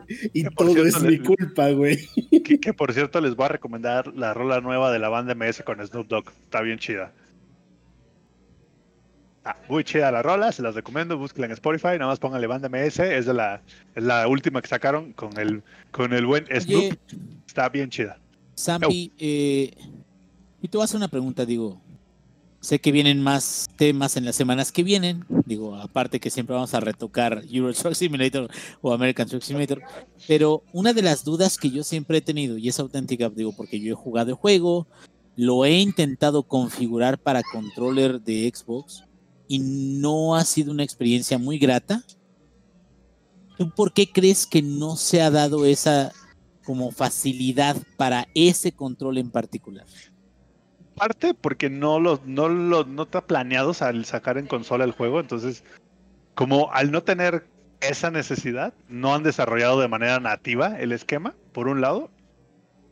Y por otra parte es, los camiones son mucho más complicados que, el, que un coche normal. A ver, la razón por la cual Forza y el Fórmula 1 y todos esos funcionan, y me voy a poner ya bien técnico, es porque los volantes de Fórmula 1, por ejemplo, solo giran 270 grados. Entonces, es muy fácil simular un giro de 270 grados con un stick. Los volantes de ah, Forza, por ejemplo, también solo giran 270, 360. Entonces es mucho más sencillo acostumbrarlo al control, porque también no necesitas dar ta- vueltas tan amplias.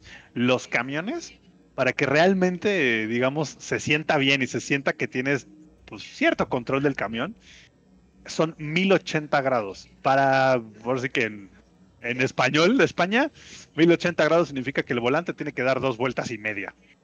¿Y por qué necesitas que el volante dé dos vueltas y media? Porque, pues, güey, cuando tienes triple semirremolque o doble semirremolque, tienes que, ahora sí que llegar a una esquina y tratar de tener la mayor precisión en la vuelta para poder darte la vuelta sin, por así que sin madrearte a los otros paisanos que están ahí en el, en el garage, Eh, digo, en el semáforo. Entonces No, yo y- creo por eso, Inge, como que sí funciona. No, o sea, no, no es de que no funciona. No, o sea, no, es, eh, no es de que, ay, güey, lo conectaste. Se puede- jaló. mira, hay, hay, hay una cuestión de la animación donde el, el input que provee el controller hace que el volante se vea como que lo estás avanzando como, Sí, como que gira en chinga. como que gira en chinga y luego este gira lento y luego gira en chinga y luego gira otra vez. Entonces, este, aquí el problema yo creo, digo, no es que sea un problema para ellos, más bien, sino más bien, como dices tú, o sea, no está orientado, no está, eh, no es el propósito de- del grupo de desarrolladores como llevarlo a este, a, a- a controles, digamos, de PlayStation 4, eh, DualShock y, y de todo eso. Pero a, a lo que a mí me sorprende es de que, digo, habiendo el driver, ¿cómo se llama? Truck Driver Simulator. o, o- o cosas como de ese tipo, me quedo, a lo mejor hay un mercado que no han explorado porque no han querido, ¿no? Porque no creo que habiendo, hay, hay uno que se llama Snow, no sé qué ondas, no, no se acuerdan. No Runner, ¿no? Rob, Snow ¿Cómo es? Sí, Runner, Snow Runner. pura nieve. O sea, me quedo, habiendo opciones como esas, ¿no sería posible de que, de que hubiese un mercado en consolas? Creo que ya está el de los cazadores, el Farm Simulator. O sea, como que están llevando muchas cosas que eran de PC a, a consola, ¿no? Yo creo que no lo quieren hacer por un tema de la esencia del juego, porque también hay algo que, que no hemos tocado, que son los mods. El juego tiene una cantidad de mods ridículos. De hecho, yo lo, jue- yo lo juego como con 5 o 6 mods activados, todos ellos gráficos, o sea, todos para que se vean mejor. Estoy esperando tu, tu cabina con una foto de Maribel Guardia, güey. Si no, Sí, por supuesto. pinches por mods valen verga, si no. no en cuanto, en cuanto tenga el calendario escolar con Maribel Guardia, les, les hago llegar la foto po- por, WhatsApp. Pero yo creo, Inge, que es un tema de, güey, no quieren perder la esencia del juego, ¿sabes?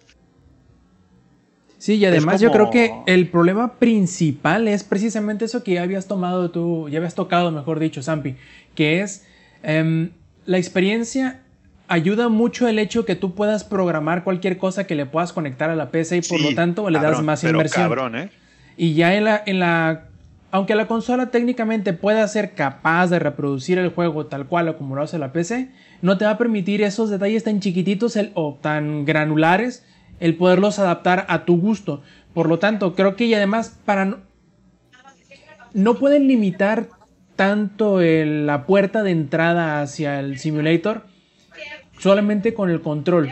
Aquí como muy fácilmente en la PC puedes ponerle un con un volante cualquiera, eso ya le aumenta mucho el, grado de simulador que en las consolas a lo mejor es un poco más, más difícil porque no le puedes conectar cualquier cosa que tengas arrumbado desde hace años. Entonces, creo que por ahí va el asunto. Primero, en que el desarrollador no se quiere meter a la, a la- a la consola. Y segundo, que los de la consola también tienen un poquito más como que de resistencia por ese lado al poderse sentir tan inmersos en la... eh, en la simulación, en la experiencia, Bueno, exactamente como lo Sí, hace en la porque, PC. porque aparte, ahí- y ahí les va algo que, que es una jalada. El volante que yo tengo es compatible con Play 4, ¿no?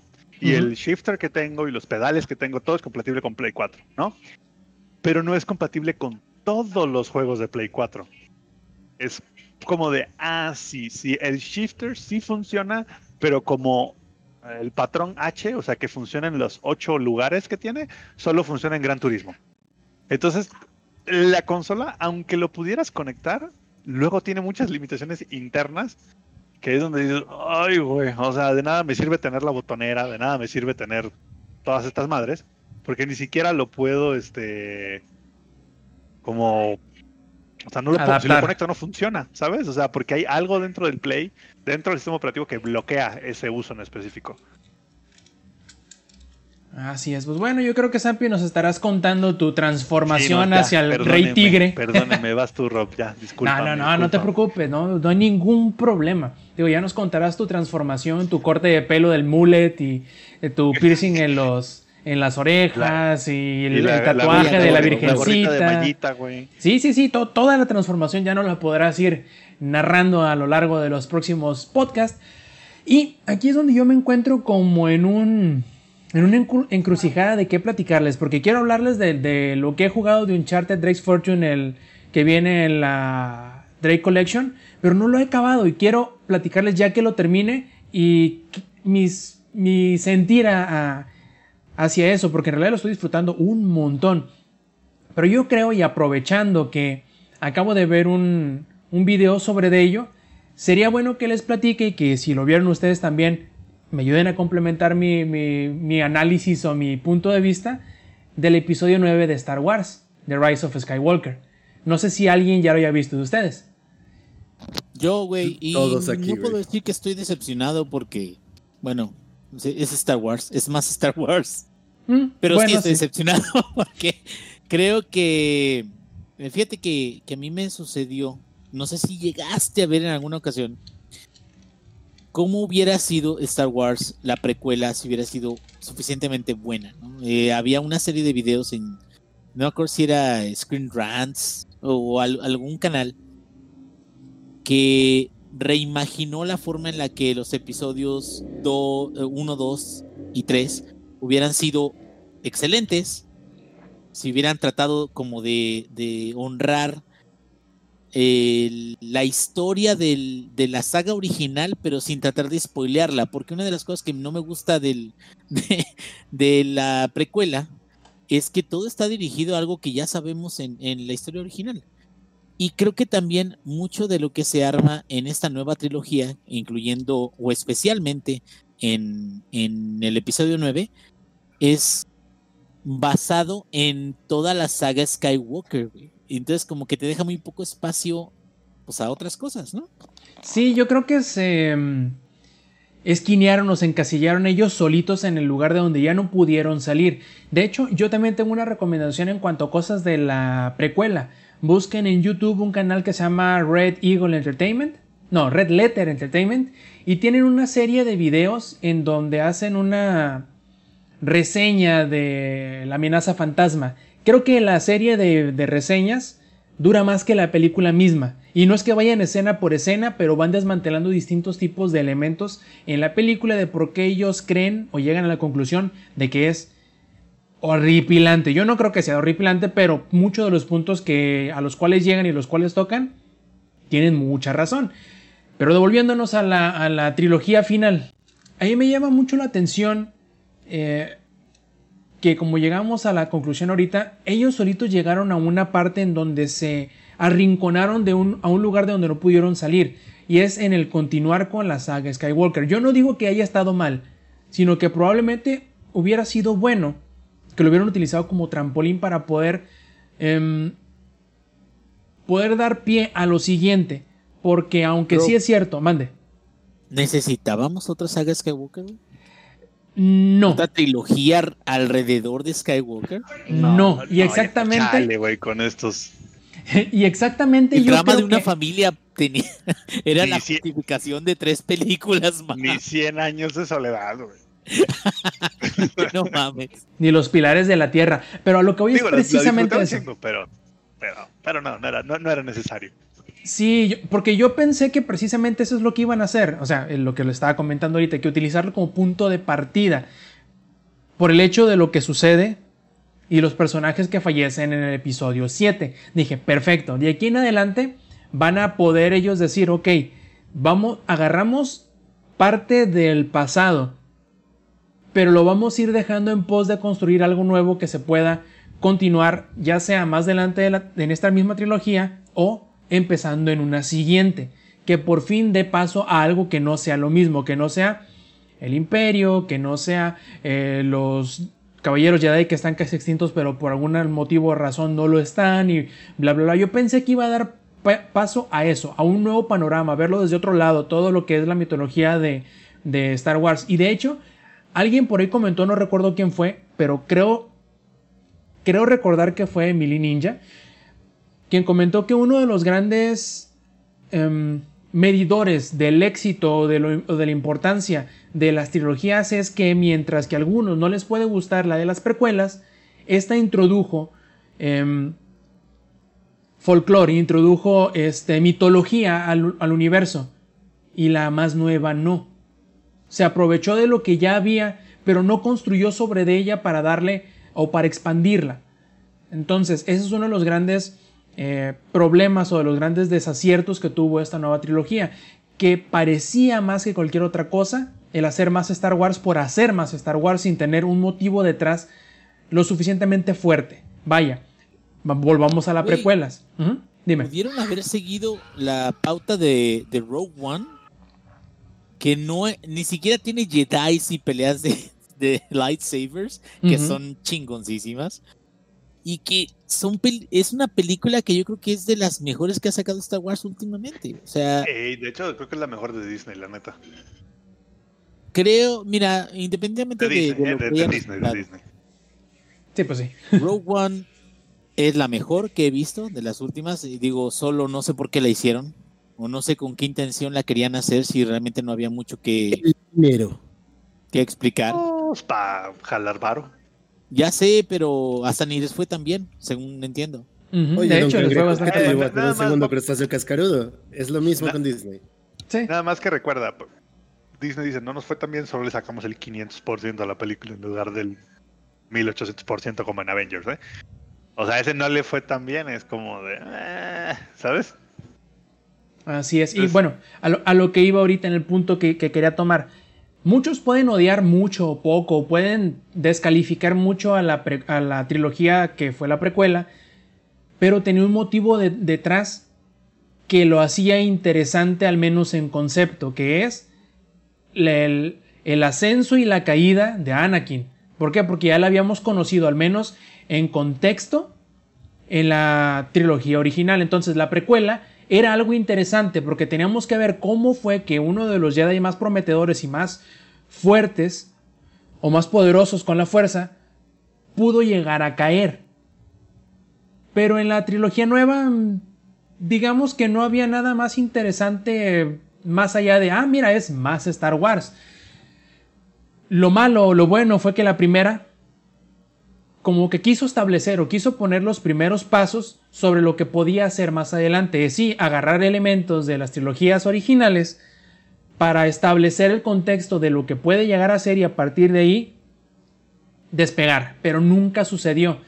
Y el peor, el peor pecado que yo creo que tuvo el, episodio 9 fue en lugar de continuar con esa pauta que había establecido JJ Abrams, en decir, ok, vamos a agarrar esto que se parece un poco o un tanto a, la tri- trilogía original y luego despegarnos hacer algo nuevo. Y ya no lo hizo, se devolvió otra vez solamente para hacer nostalgia por ser nostalgia. Y yo creo que lo que más me decepcionó de la película es que se siente inconexa. Se siente que son una serie de, mm, de eventos que no tienen conexión y a veces no tienen ni siquiera coherencia consigo mismo. Y eso se me hace muy triste, porque no es algo que en la trilogía original al menos fuera así. Era, era más este. era más creación de universo, era más establecimiento de personajes, era más situaciones que simplemente escenas de acción, escena de acción y escena de acción. Y eso lo daña muchísimo, porque no sé si se vio obligado o si lo, o si lo obligaron a meter con calzador a Palpatine, porque no queda de otra más que decir que Palpatine fue metido a, a la fuerza, simplemente para darle algo que tuviera adentro a la caja misteriosa que el mismo JJ Abrams planteó al inicio de la trilogía nueva, que es quiénes son los padres o quiénes son, cuál es el linaje de Rey. Hicieron una cosa muy inteligente que al final de cuentas no obedecieron su misma lógica, que era tratar de hacer que no importara que no se supiera quién eran los padres de Rey en la segunda. Pero ya en la tercera les valió y volvieron a meterlo a la, a la trama y yo creo que no, aparte de que no tuvo sentido, no tuvo el efecto yo creo que pensaron que tendría, o al menos no conmigo porque yo no le tengo tantísima nostalgia, las conozco todas las películas. Pero, pero creo que también tiene mucho que ver con el, el, como dices tú, con el efecto. O sea, estamos hablando de, de una saga muy conocida, una saga que tiene mucho, incluso conocimiento o lore de cosas aparte que son cómics, libros, novelas adaptadas. O sea, como que hay muchas situaciones donde ya se han visto incluso teorías de qué es lo que podría haber pasado, qué es lo que, lo que mucha gente ha creído, creído que va a pasar. Esto fue sacado de la manga por completamente. Y una de las cosas que a mí en particular no me gustó fue eso. O sea, como tú mencionas, que parece una serie de hechos que no tienen trascendencia y que incluso no toman en cuenta los mismos hechos que ocurren en las primeras dos, ¿no? Deja tú eso. Eh, como tú dices, es muy importante eso de que parece una serie de, de situaciones, una serie como que de escenas de acción unidas. Y yo creo que narrativamente eso no funciona porque hay una forma de cómo tú puedes diferenciar o cómo tú puedes darte una idea si una historia es, digamos, interesante o no. Y es el siguiente. Cuando alguien te está contando una historia, por ejemplo, cuando uno de tus hijos, vamos a ponerlo eh, en ese sentido, cuando uno de tus hijos te está contando una historia, como tus hijos son muy jóvenes, quizá no, no tienen las herramientas suficientes para hacerlo interesante. Y te lo cuentan de esta forma. Pasó esto. Y luego pasó esto. Y luego pasó esto. Y luego pasó esto. Y esa es la forma en cómo se cuenta toda la historia. Y eso no es una historia interesante. ¿Por qué? Porque no te está dando absolutamente nada más que la acción. Entonces, una buena historia es, al principio hicieron esto, lo cual los llevó a decidir y hacer esta cosa y por lo tanto resultó en esto otro. Y eso es una historia bien contada. Si te Fíjate, fijas, dime. Hablando de. Eh, bueno, mucha gente le echa mucho pinche rant al. Al este. Al creador de Rick and Morty. Porque ay, es puros güeyes que les gusta la salsa Sze- Szechuan. Que están bien pendejos. Pero bueno, el creador no tiene nada que ver con el fanart que, que se arma. El fandom. Sin embargo, creo que una de las reglas que yo he visto acerca de, de- no es este Justin Rowland, es el este este otro este híjole. ¿Dan Harmon? con los nombres. ¿Qué? Dan Harmon creo que es, ¿no? Dan- sí, Dan Harmon. Que de hecho ese güey hizo la de la casa embrujada, ¿se acuerdan? Community.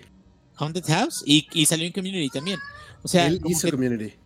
Sí, pero te digo, o sea, como que tienen eh, otro, otro tipo como de definición de, de, de comedia, de, de incluso de progreso de historia. Y es con lo que ahorita precisamente en Rick Morty están batallando, que es como deja la meta de lado y, y déjanos hacer cosas que no sean meta, ¿no? O sea, que no, no tengan que afectar. Y, y creo que es una de las cosas que, que Star Wars no supo hacer. Siempre quiso hacer todo meta, siempre quiso hacer todo apegado o, o relacionado con algo trascendental que tenía que ver con la familia Skywalker. Y me quedo, fuck no. Eh, Rogue One fue una excelente película que sí, te quedas, es una precuela para que pudieran obtener los planes de la este, Death Star, pero no significa bajo ninguna circunstancia de que, de que esa película haya seguido paso tras paso como eh, las pautas de, de lo que ya se había establecido anteriormente. Jyn Erso no era un, un héroe normal, no quería ser un héroe normal. Sale Diego Luna, por el amor de Dios, güey, dice, güey, ¿cómo va a ser un héroe de Star Wars? Y lo fue. Y, y sí trabajó de cierta manera decentemente.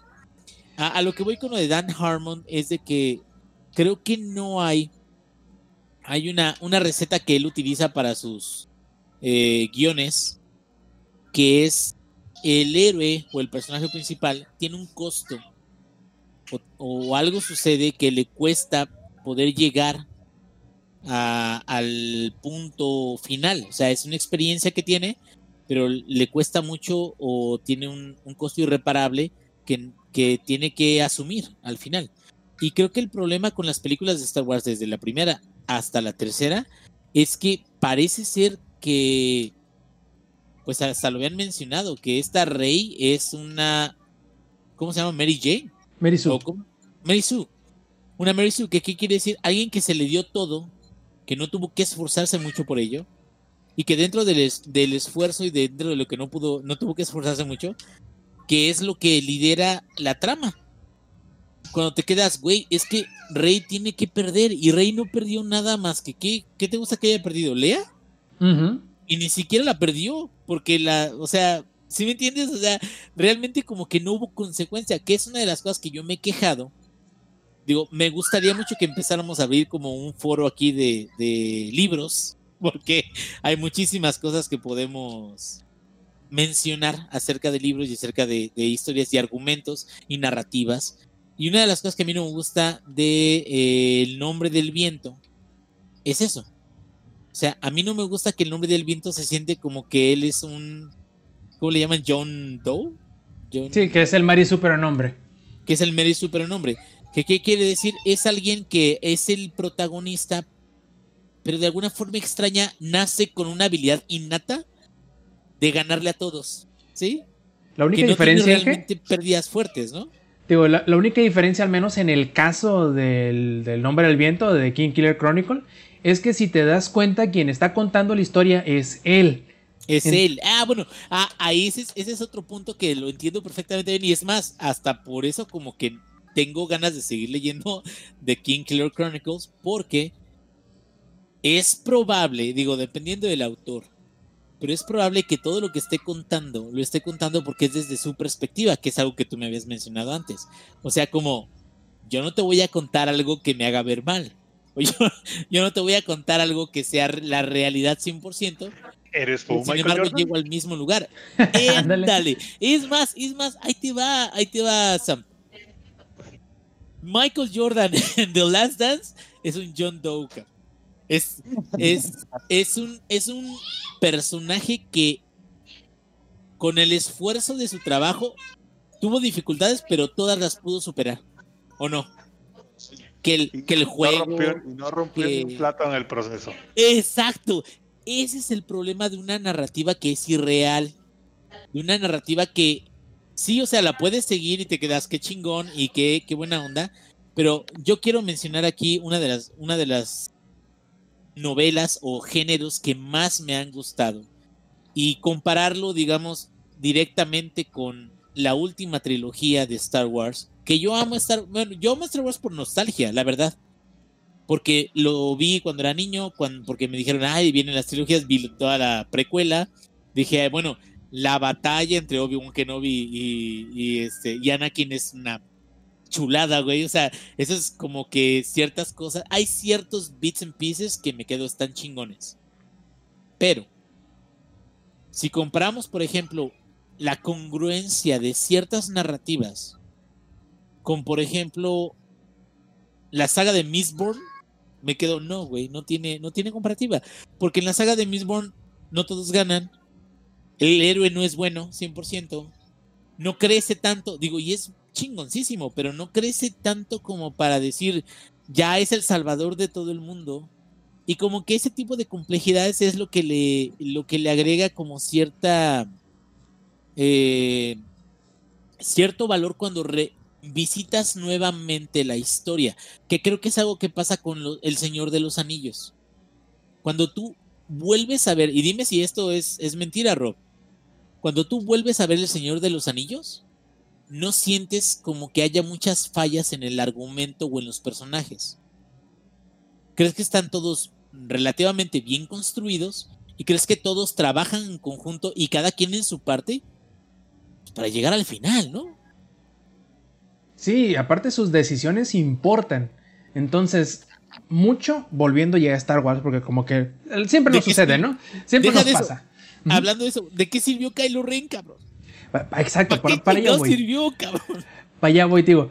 Volviendo así a lo de Star Wars, las decisiones importan y parece ser que mucho del problema, sobre todo que terminó viéndose el resultado de estos problemas con el episodio 9, es que decisiones que tomaron tanto los personajes como los, directores y los escritores y todo, que tomaron en, las películas anteriores, terminaron completamente ignoradas o sobrescritas en la tercera, en el episodio 9. Lo cual es muy malo porque creo que tenían bastantes cosas interesantes las cuales este, conservar. Por ejemplo, el final. Podrán decir lo que quieran de la película de la de, de la Jedi. Pero el final. El final es muy bueno. Y, y al final me refiero a la última escena. La escena del niño cuando recoge el, el anillo. Güey, Mark Hamill quitándose el polvo después de unos disparos de todos los pinches del imperio, no mames, es una joya. O Sí, sea, no, no. y todo, y, ya lo matamos, ya lo matamos, lo hicimos papilla. Y ese güey nomás quitándose el polvo, uf. O sea, claro que hay cosas buenas, ¿no? Sí, claro. Digo, por ejemplo, ese, ese fi- el final, la última escena de, de, de Last Jedi es buenísima. Bien podrías haber terminado la, la serie ahí y no hubiera habido tantísimo problema. Pero bueno, lo que me frustra mucho es eso, que no, no respetaron o no se quisieron darle seguimiento a alguna de las ideas que habían establecido anteriormente. Y creo que para cerrar, porque que, eh, me imagino yo que este es el Ya nos la jalamos. no, no, no, no. Sino lo que voy es. la- el detalle que me hizo darme cuenta. Quizá no lo mala, pero lo que pudo llegar a ser. O el. o el- que me hizo caer en cuenta de qué tan. qué había de diferencia de, de esta película en específico con las anteriores es el siguiente.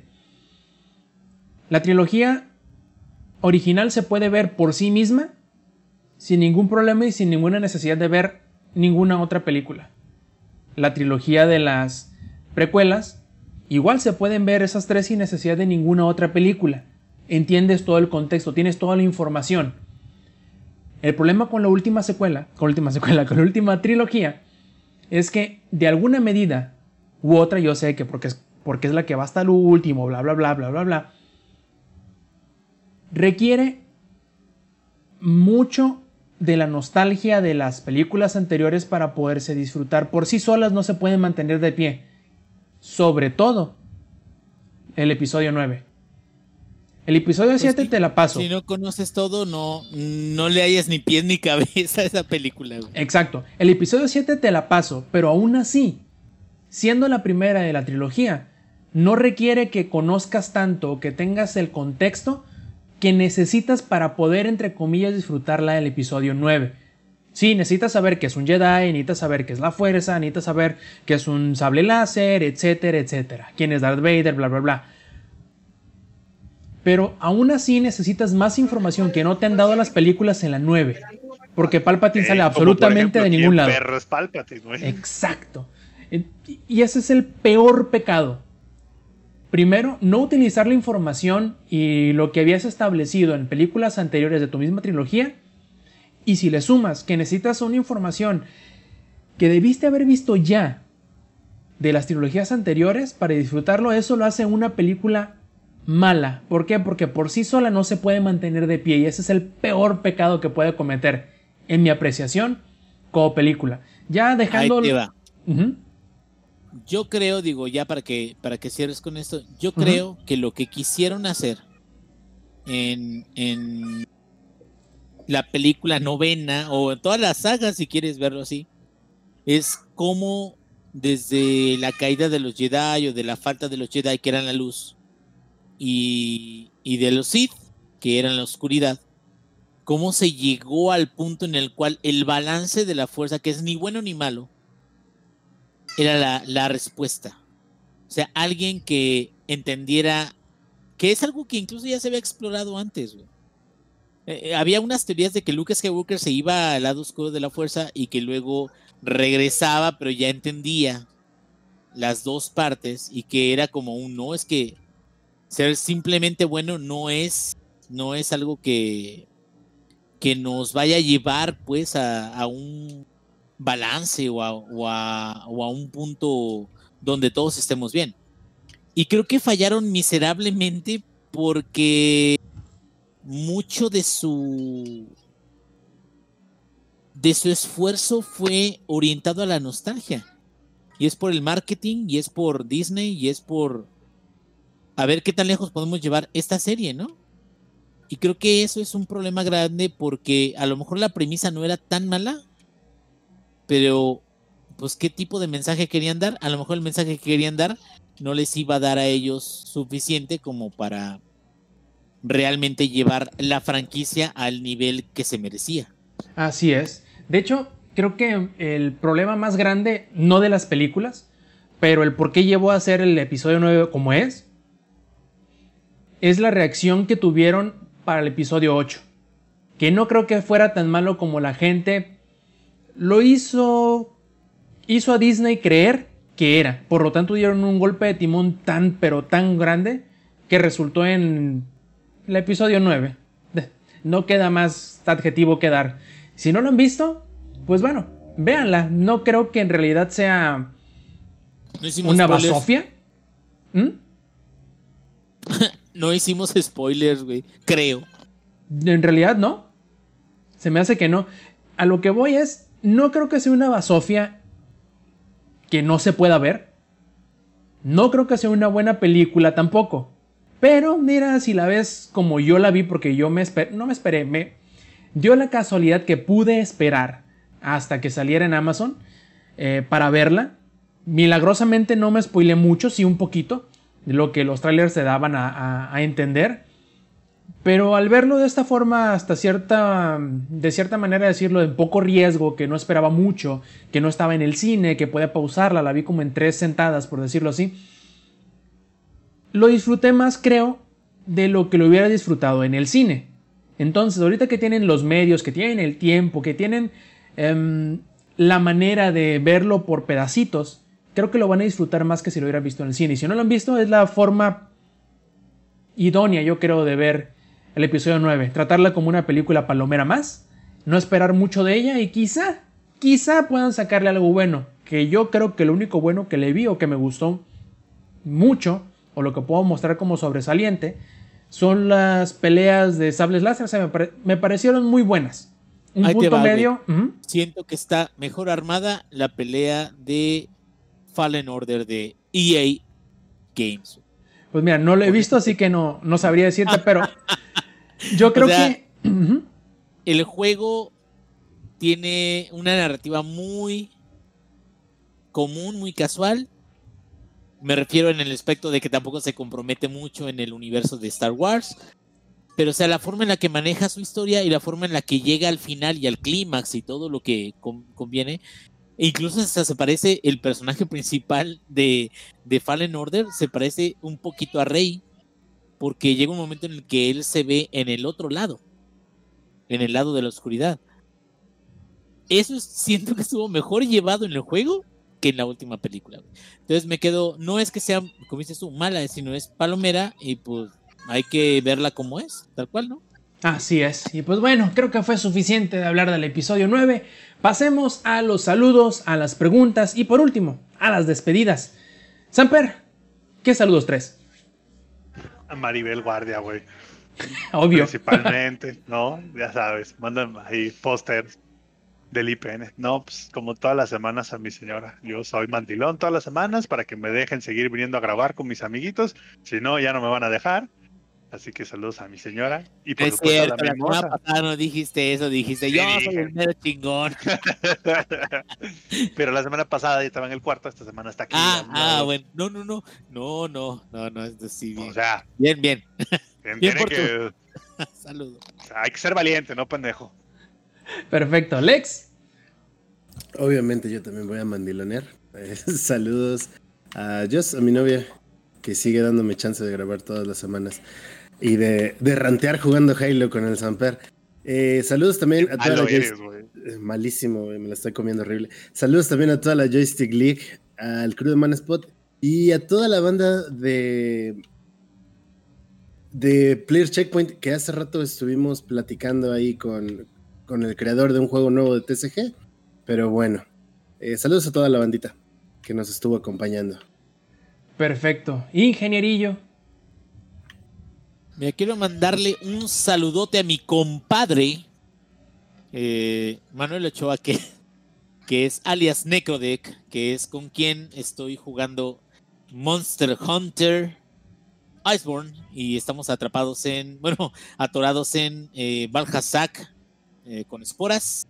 No sé si tú has llegado hasta ese punto, Rob, no, todavía no. es un dolor de huevos. La pregunta es, completamente. ¿quién es, quién es la mochila?